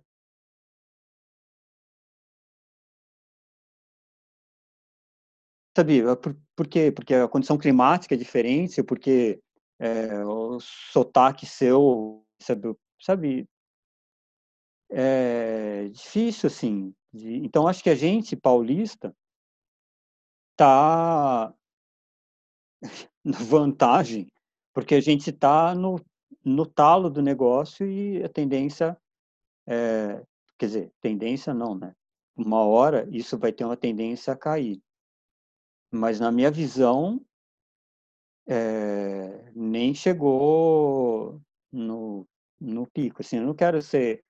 Eu sou meio nihilista, sim. Tipo, então minha visão é um pouco. Eu, eu não acho que vai ser assim tão simples que a gente vai sair dessa, porque a gente não está fazendo exatamente o que a única coisa que daria para fazer hoje, que é evitar passar. Eu vejo aqui, eu moro num condomínio, teoricamente, quer dizer, sei lá, não sei que mais que gente civilizada, não sei onde tem gente civilizada. Mas os caras dando festa. Eu dando festa. Junta a família, junta todo mundo. Sabe? Porque é interior, né? Tatibaia, estância turística. O cara veio para cá, daí chama a galera, vem fazer churrasco, vem fazer. Daí, sei lá, o cara vem, sabe? Né? Uma hora vai dar a zica, né? Apesar de que aqui em Atibaia tem um negócio muito louco que é, tipo, tem um disque denúncia, né? Aqui não sei como São, se São Paulo tem, mas aqui tem, tudo quanto é lugar que você anda tem um número lá, diz que denúncia. Você vê alguém. Aqui é, aqui é obrigatório o uso de máscara em tudo quanto é lugar e o cara toma 200 contos de multa. E até eu não sabia disso, até uma história que não tem nada a ver, vai. Mas eu vi dois senhores quebrando pau é, na frente da farmácia porque um dia eu cismei, um tempo atrás, cismei de ver, se, além da urbana, se tinha, de fato, tinha o teste rápido, né? Para saber sobre se você tem eu, imunidade, né? O anticorpo. E não tem, né? Não existe. É só lenda urbana mesmo. E os caras estavam reclamando, brigando lá, porque dizendo que essa merda, essa doença não existe e que é tudo tudo fake, que... E eu falei, pô, eu saí ali e falei, pô, legal, pô, um negócio de civilidade, né? Porque o cara é contra e assim mesmo ele tava com máscara. Daí um colega meu falou, tá com máscara porque toma 200 conto de multa. Falei, bom, tá aí. Nada como um órgão regulador funcionando, né? Você precisa contra? Pode ser contra, mas vai tomar multa. Então, sei lá. Então, te respondendo assim, eu acho que essa, isso, essa previsão que eu vi do Dória agora, se é verdade, é, eu acho bem plausível e a gente não vai voltar para uma normalidade, a não ser que alguma coisa aconteça. Pode acontecer, até para minha cabeça é, tacanha, existe sim a possibilidade de acontecer, de aparecer alguma alguma outra informação, porque é muita gente, né? O interesse é muito grande que de achar um jeito de treco funcionar. Então, acho que pode sim, nos próximos meses aí aparecer alguma coisa que que dê uma visão melhor, mas eu acho que em dois meses é possível que a gente saia do pico e comece a, a baixar e daí eu acho que a gente vai acabar entrando nesse, nesse, nisso que eu falo que é assumir um risco. Porque o ideal era não ter contato nenhum. Porque se não tem, se não tem, é, se não tem cura e não tem remédio, a única coisa que você pode fazer é não pegar, né? Então, e é diferente, só para ter, só terminar o raciocínio, é, a história do, de, eu ter, de eu morar, pegar Fernão Dias direto, é, eu, con, eu conto com a minha habilidade e minha capacidade de prestar atenção. E minha, que a escalada me deu muito, é a capacidade de largar o osso.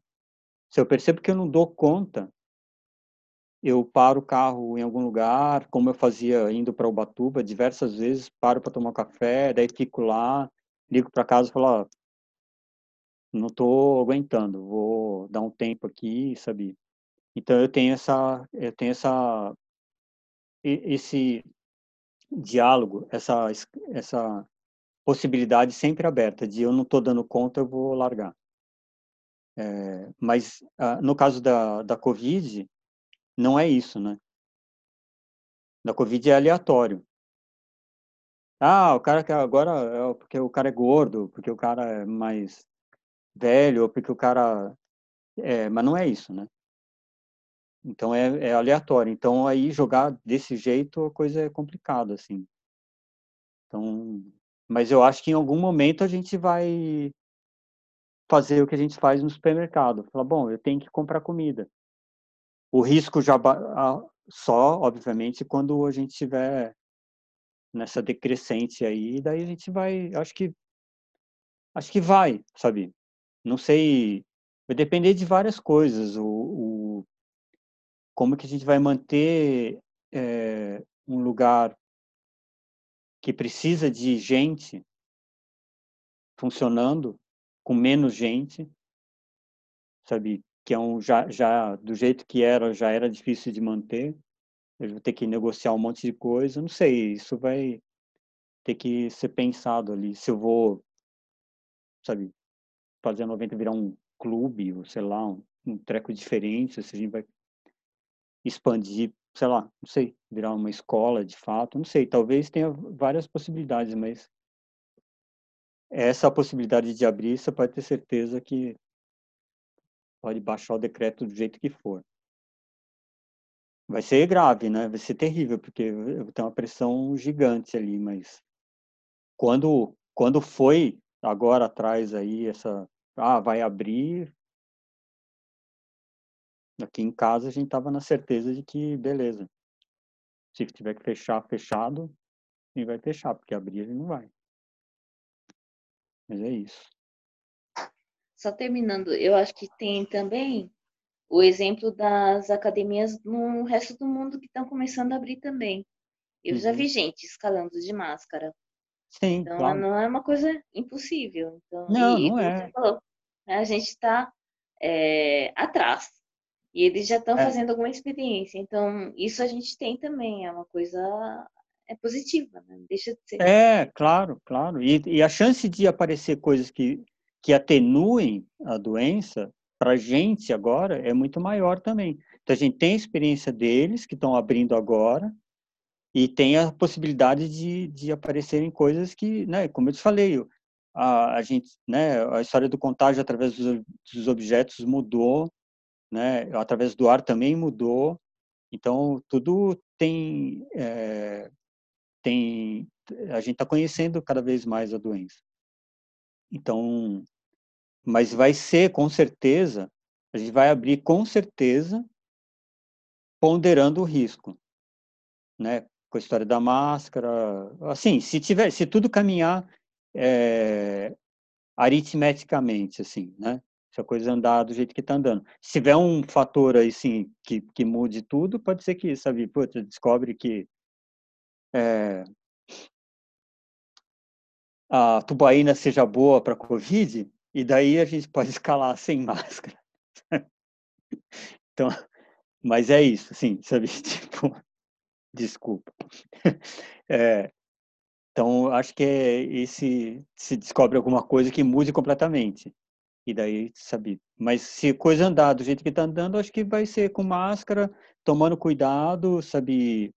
Evitando, uh, talvez, setorizando, falar, bom, você, você com o teu grupo vai escalar hoje aqui só no Cave, outro grupo vai escalar só ali, sabe? Dar uma organizada nesse sentido, mas acho que é, é, lidar com essa diversidade não vai ser difícil na hora que for a hora, mas não é a hora, né? É, seria insano de falar, quer ver? É, lógico, sim. ah, respondendo a Lúcia aqui. É, não faz sentido nenhum, né? De, de, de então, não, de, pediria para não ir. Foi que eu respondi pelo Instagram, com os caras começando a perguntar. Eu falei, meu, é, não venha, sabe? Porque é insano, sabe? Não tem é, motivo para, sabe? Que dá, que, de novo, que eu falei, dá, porque a gente vai no supermercado, sabe? Corre um baita risco de comprar coisas, sabe? Você tem que limpar, não sei o quê. É, mas você precisa comer, precisa tomar água e, sabe, esse tipo de coisa, mas você não precisa escalar. É. Aqui não, não tô, né? Tá. Entendeu, né? Não estou minimizando a escalada. A escalada é extremamente importante para mim e com certeza para vocês todos. Senão a gente não estava aqui até agora discutindo sobre isso. Mas, tipo, esse é o momento de não ir. E aproveitando, esse é o momento de não sair de São Paulo e né, escalar num lugar mais frágil, cá entre nós, né? Precisa ser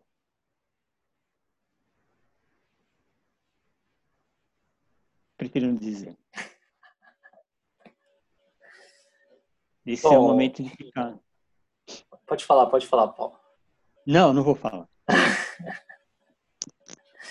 É, a gente já está no horário. É, a Mara tem mais uma pergunta. Não sei se você quer continuar. Claro. É, Não, lógico. Pô, legal. Vai lá, pergunta aí. Você colocou no chat, mas pergunta que eu acho que é até melhor, viu? É, era até para falar, fazer um gancho sobre o que o Paulo falou da parte física, né? Que é importante esse autoconhecimento, você ter a percepção do seu corpo, se preparar para isso também. Mas eu queria que ele falasse um pouquinho do aspecto psicológico também, que interfere muito na, na escalada, né?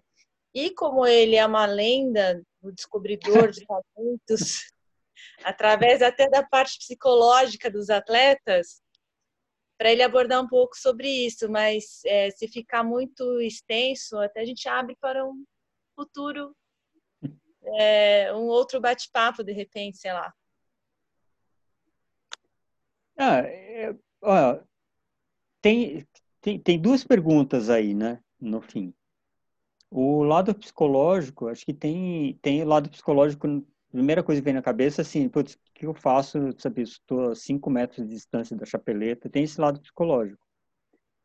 É, que eu acho que isso é, é passível de treinar, é, mas ele precisa ser baby steps, né? Eu acho também. Apesar de que eu acho, é, eu, eu, tive é, uma vivência no surf também, e eu acho que eu também acho o que eles acham. Eu acho que tem surfista de onda grande que é assim, o cara nasceu para onda grande. Eu acho que tem pessoas que têm essa nascem com essa predisposição assim talvez com o parafuso solto naquele lugar, assim. É, porque é isso, né? Eu acho que você pode trabalhar isso. Se, sei lá, eu, eu é, lá vou eu estender o negócio. Eu dou, eu dou aula, dei aula para o corpo de bombeiros, corpo de bombeiros durante muitos anos, muitos, né? É, muito mais do que muito mais do que a 90 tem. O cara que dá problema, porque qual que é basicamente o, é o curso de salvamento em altura do Corpo de Bombeiros. O cara que dá problema é o cara que não tem medo. Porque o que, que você faz com um cara desse? O que, que você faz com um cara que para na beirada do precipício e não tem medo? Você não consegue convencer ele de que ele tem que é, é, checar a ancoragem dele, sabe, checar o nó, checar os, os sabe, fazer todo o procedimento de segurança que precisa ser feito. Porque ele precisa, ele precisa decorar que ele precisa fazer isso, porque não vem de dentro essa necessidade. Então, do outro lado, o cara que tem medo, ele já é, esse sinal acende e daí você treina o cara para saber como proceder naquela situação. Então, Eu acho que o medo, se ele não se, se não existe, aí eu acho que o cara que não tem medo não deveria estar nesse tipo de atividade. Porque tem possibilidade dele se ferrar vai ser gigante. É, eu acho que dá para treinar. Dá para trabalhar isso é, gradativamente, né? Para você ir perdendo esse medo. Porque o medo. Aí falando da, da, psicologia, assim, o medo, ele é um. Tipo, é o elefante pequenininho que ficou acorrentado naquele. no pé da cadeira. Sabe? Quando ele cresce, ele acredita que aquele treco é suficiente, aquela corrente fininha e aquele treco levinho, não, ele não consegue tirar mais aquele treco dali. É, porque ele acreditou naquilo. Então, eu acho, por isso que eu acho que dá para você trabalhar esse medo de ir desconstruindo, achando onde ele está e desconstruindo ele é, racional e emocionalmente. É, e acho que cada caso é um caso, assim. Eu não sou eu, apesar de eu estar falando isso, eu não sou psicólogo, mas eu trabalho isso, sim, em cima da, do, da, da, pessoa ali, se ela, se ela permitir fazer isso, né? No caso dos atletas, é uma, o lance é um, é, passa pelo medo, sim, mas passa pela coisa da autoestima. E isso varia de cara para cara, assim, tem caras que são, sabe, o que você faz para um dá 100% errado para o outro. Então é depende muito assim do negócio. Então é, mas no caso da competição o cara precisa ganhar, né? É que eu falei, tem essa coisa da escalada que eu até até gosto, que é assim, não tem estilo. Tipo, tem resultado. Tipo, o cara tem que ganhar. Não me interessa como que ele ganhou. Não... Aí esse lado meu. Funcionando? É... Esse lado meu treinador, ele passa por esse, por, por esse aspecto de que, assim, tipo, não me entra numa competição e faz tudo certo e perde, porque eu prefiro que você entre, faça tudo errado e ganhe. Porque é por isso que você está lá, não é? Tipo, não é um. No, quando o cara escolhe fazer isso. Porque eu tenho alunos que querem competir por experiência pessoal. Porque ele quer se testar ali e, e ter essa experiência de saber como lidar com estar tá ali num ambiente adverso, que vai ter um monte de gente querendo que ele caia, não sei o que. Ele quer se experimentar ali. Isso é outra história. Estou falando do atleta clássico, assim, ele está entrando lá para ganhar. Então o cara entrou lá para ganhar e perdeu, então ele vai voltar para mim e falar: "Ah, mas foi não, não foi não, você perdeu. Vamos vamos para real. A gente precisa trabalhar isso. Por que que por que que você com habilidade para ganhar foi lá e perdeu? Mas eu não sou tirano. Sim, é, não tem é, eu vou desconstruir o treco, desconstruir, tentar entender onde que, onde que ele se, qual, onde que ele se convenceu de que ele não poderia fazer aquilo. Por que que ele fez isso? E sei lá, não citar nomes assim, mas foram vários e cada um tem uma tem uma característica. E para cada um pega ali uh, esse aspecto assim, cada um, sei lá, vai, Felipe Felipe Rô. Ele até recentemente, até eu dar um pé na bunda dele, era o tempo inteiro. Ligação, tá, sabe, na Europa, onde, no Japão, onde for.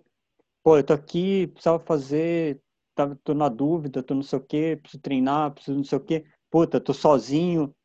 Que que eu, sabe assim, tipo, você, como treinador, você meio que tem essa essa função de dar um eu, e daí eu acho que autoestima, no sentido, no, por atleta de competição, ela pode ser fake. Por quê? Porque ela precisa ser usada só na competição. E, e aí não é. Porque lembra que eu falei lá no começo? Eu acredito em, nessa multi, multipersonalidades que a gente tem é, eu acho que essa personalidade do escalador de competição é que eu vou trabalhar naquela pessoa. Porque é isso que ela está pedindo para mim.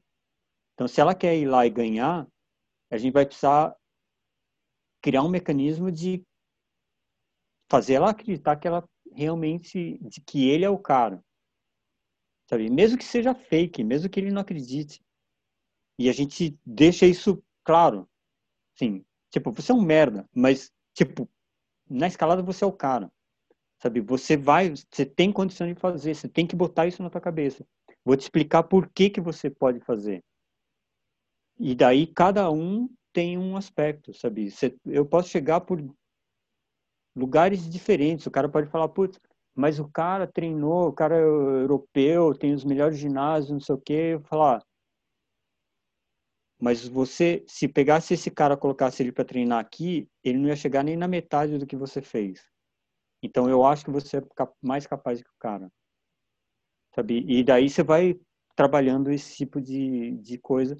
E eu acho que realmente faz diferença, porque daí eu acho que a diferença é neural, de estímulo neural. Tipo, quando, quando você não tem dúvida de que aquele comando vai dar certo. E acho que no caso de um atleta de alto rendimento, daí eu, eu uso isso para mim, daí falando quando eu quis esgoelar o corpo e daí quando eu quero trabalhar isso, eu tenho um, um trigger assim de aonde que eu preciso chegar para conseguir mandar a, a pedido de força para o músculo fazer aquilo lá, independente dele querer ou não. Então, acho que daí, mas isso, de novo, não é nenhuma invenção do. Sei, eu já quebrei um monte de tijolo, madeira no karatê por conta disso. Você acha que você é capaz de fazer e você vai fazer. Sabe, você vai treinar, vai botar na tua cabeça de que é isso que já foi feito e que mesmo que não foi feito que você acha que vai ser que é possível fazer e você sabe? Você, e você faz se e, daí tem várias formas de fazer isso. Putz, Maila, um monte de formas, né? De você se convencer de que é só naquele me dá só isso. Ó, eu só pe... sabe, se você pegar treinadores de arte marcial, você vai ver os diálogos são muito semelhantes. Sabe, eu só quero isso. Você precisa fazer, sabe, só faz, só coloca pé desse jeito nessa garra. O resto você faz o jeito que você quiser. Sabe? Ou só faz esse movimento, ou, sabe, você, é, na bicicleta, sabe, pergunta pro Carlão aqui, sabe, subindo, pegando essas trilhas aí nesse lugar lindo que você tá aí furando o isolamento, tipo, você não fica pensando na, lá na você tá olhando para a roda da, da bicicleta, olhando para 40 centímetros para frente na, na, na, subida, mesmo que você saiba que ela tem 5 quilômetros, 10 quilômetros de subida, você não fica pensando naquilo. Porque isso. Né, você olha ali, é o meu dia, sabe? Se você for para uma reunião dos alcoólatras anônimos, é a mesma coisa. É, sabe? Foca no teu próximo passo que você vai dar. Então, e aí, sei lá, eu tenho diversas formas de treinar esse, esse raciocínio paralelo. Foca no, exatamente no agora e, ao mesmo tempo, mantém o objetivo lá na tua frente, sabe? Vai coordenando, vai tendo ele como objetivo. Então, sabe, é, a bicicleta é muito, muito semelhante nisso. Se você olhar, você vai ficar olhando para a roda e sabendo que você quer chegar lá, sabe, no fim, mas, tipo, isso, ela tá, tá correndo em paralelo. Então, tem vários aspectos. Agora, esse aspecto de psicológico, de para fazer via exposta, fazer a cinco, essas coisas também aí é um outro é um outro treco mais difícil. E, e, é, e aliás, é assim, esse essa crença de que isso é possível fazer é, sem ser gradativo, é o que matou o Léo, né? Para quem conheceu, né?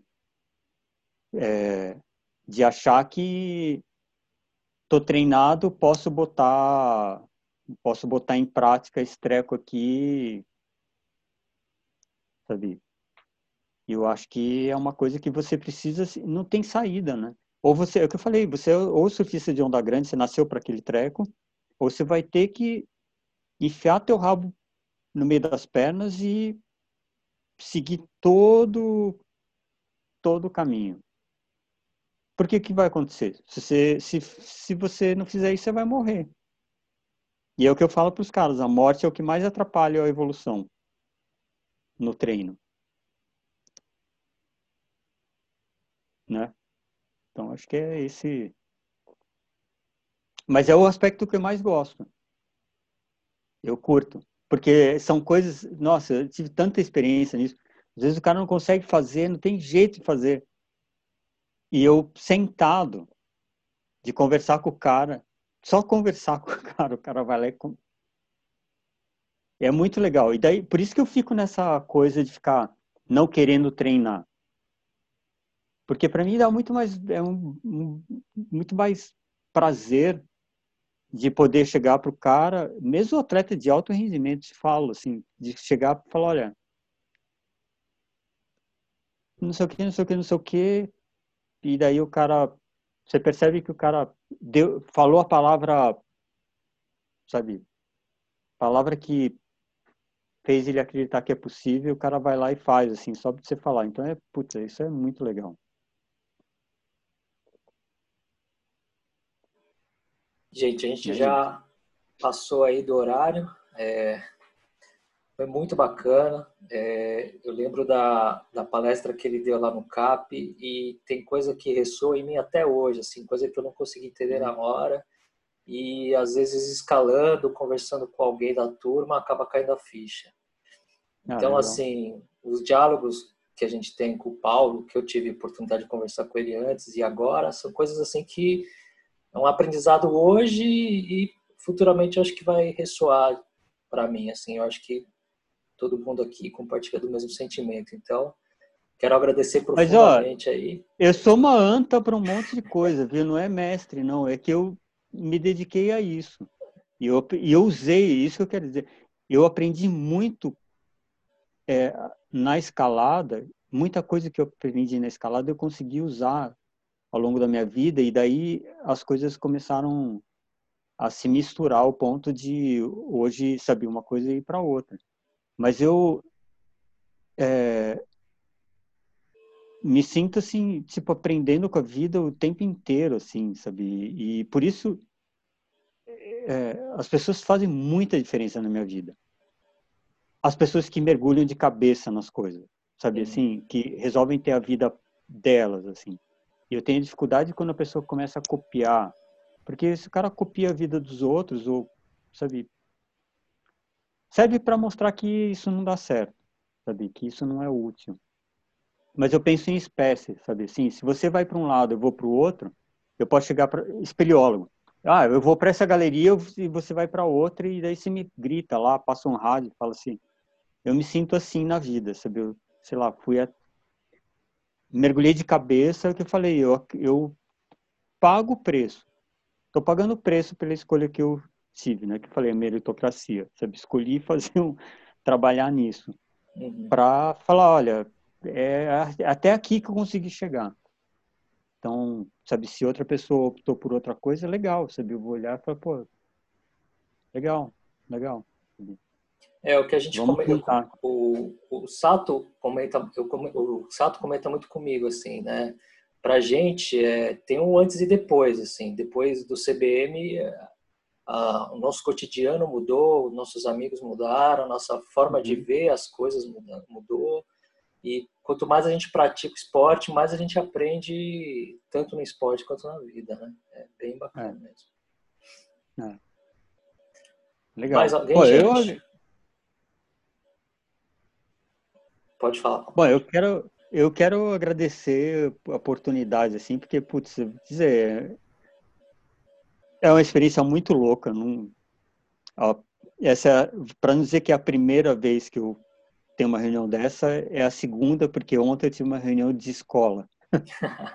e, e foi muito divertido também. É, mas, pô, eu agradeço demais. E, e, bom, primeiro eu agradeço por isso aqui, mas, é, né, Akira, tem que agradecer demais ao grupo, porque o fato é que é, se a gente está de pé, em grande parte, 90 falo, é por esse grupo aqui, né? Essa é a realidade. Legal. Isso, porque eu vou dizer, é, talvez eu não tenha dito isso, mas eu a 90 quando quando rolou esse treco, eu falei, bom, beleza, vamos fechar. Meu contador já sabia que a gente ia fechar, fechar fechado, sim, porque eu não via a saída. Falei, bom, na minha cabeça a gente ia voltar em agosto, do jeito que eu achava que a coisa ia andar. Setembro para agosto, falei, meu, como é que a gente vai ficar? Setembro, agosto, fechado, 30 mil reais de custo. Não vai, né?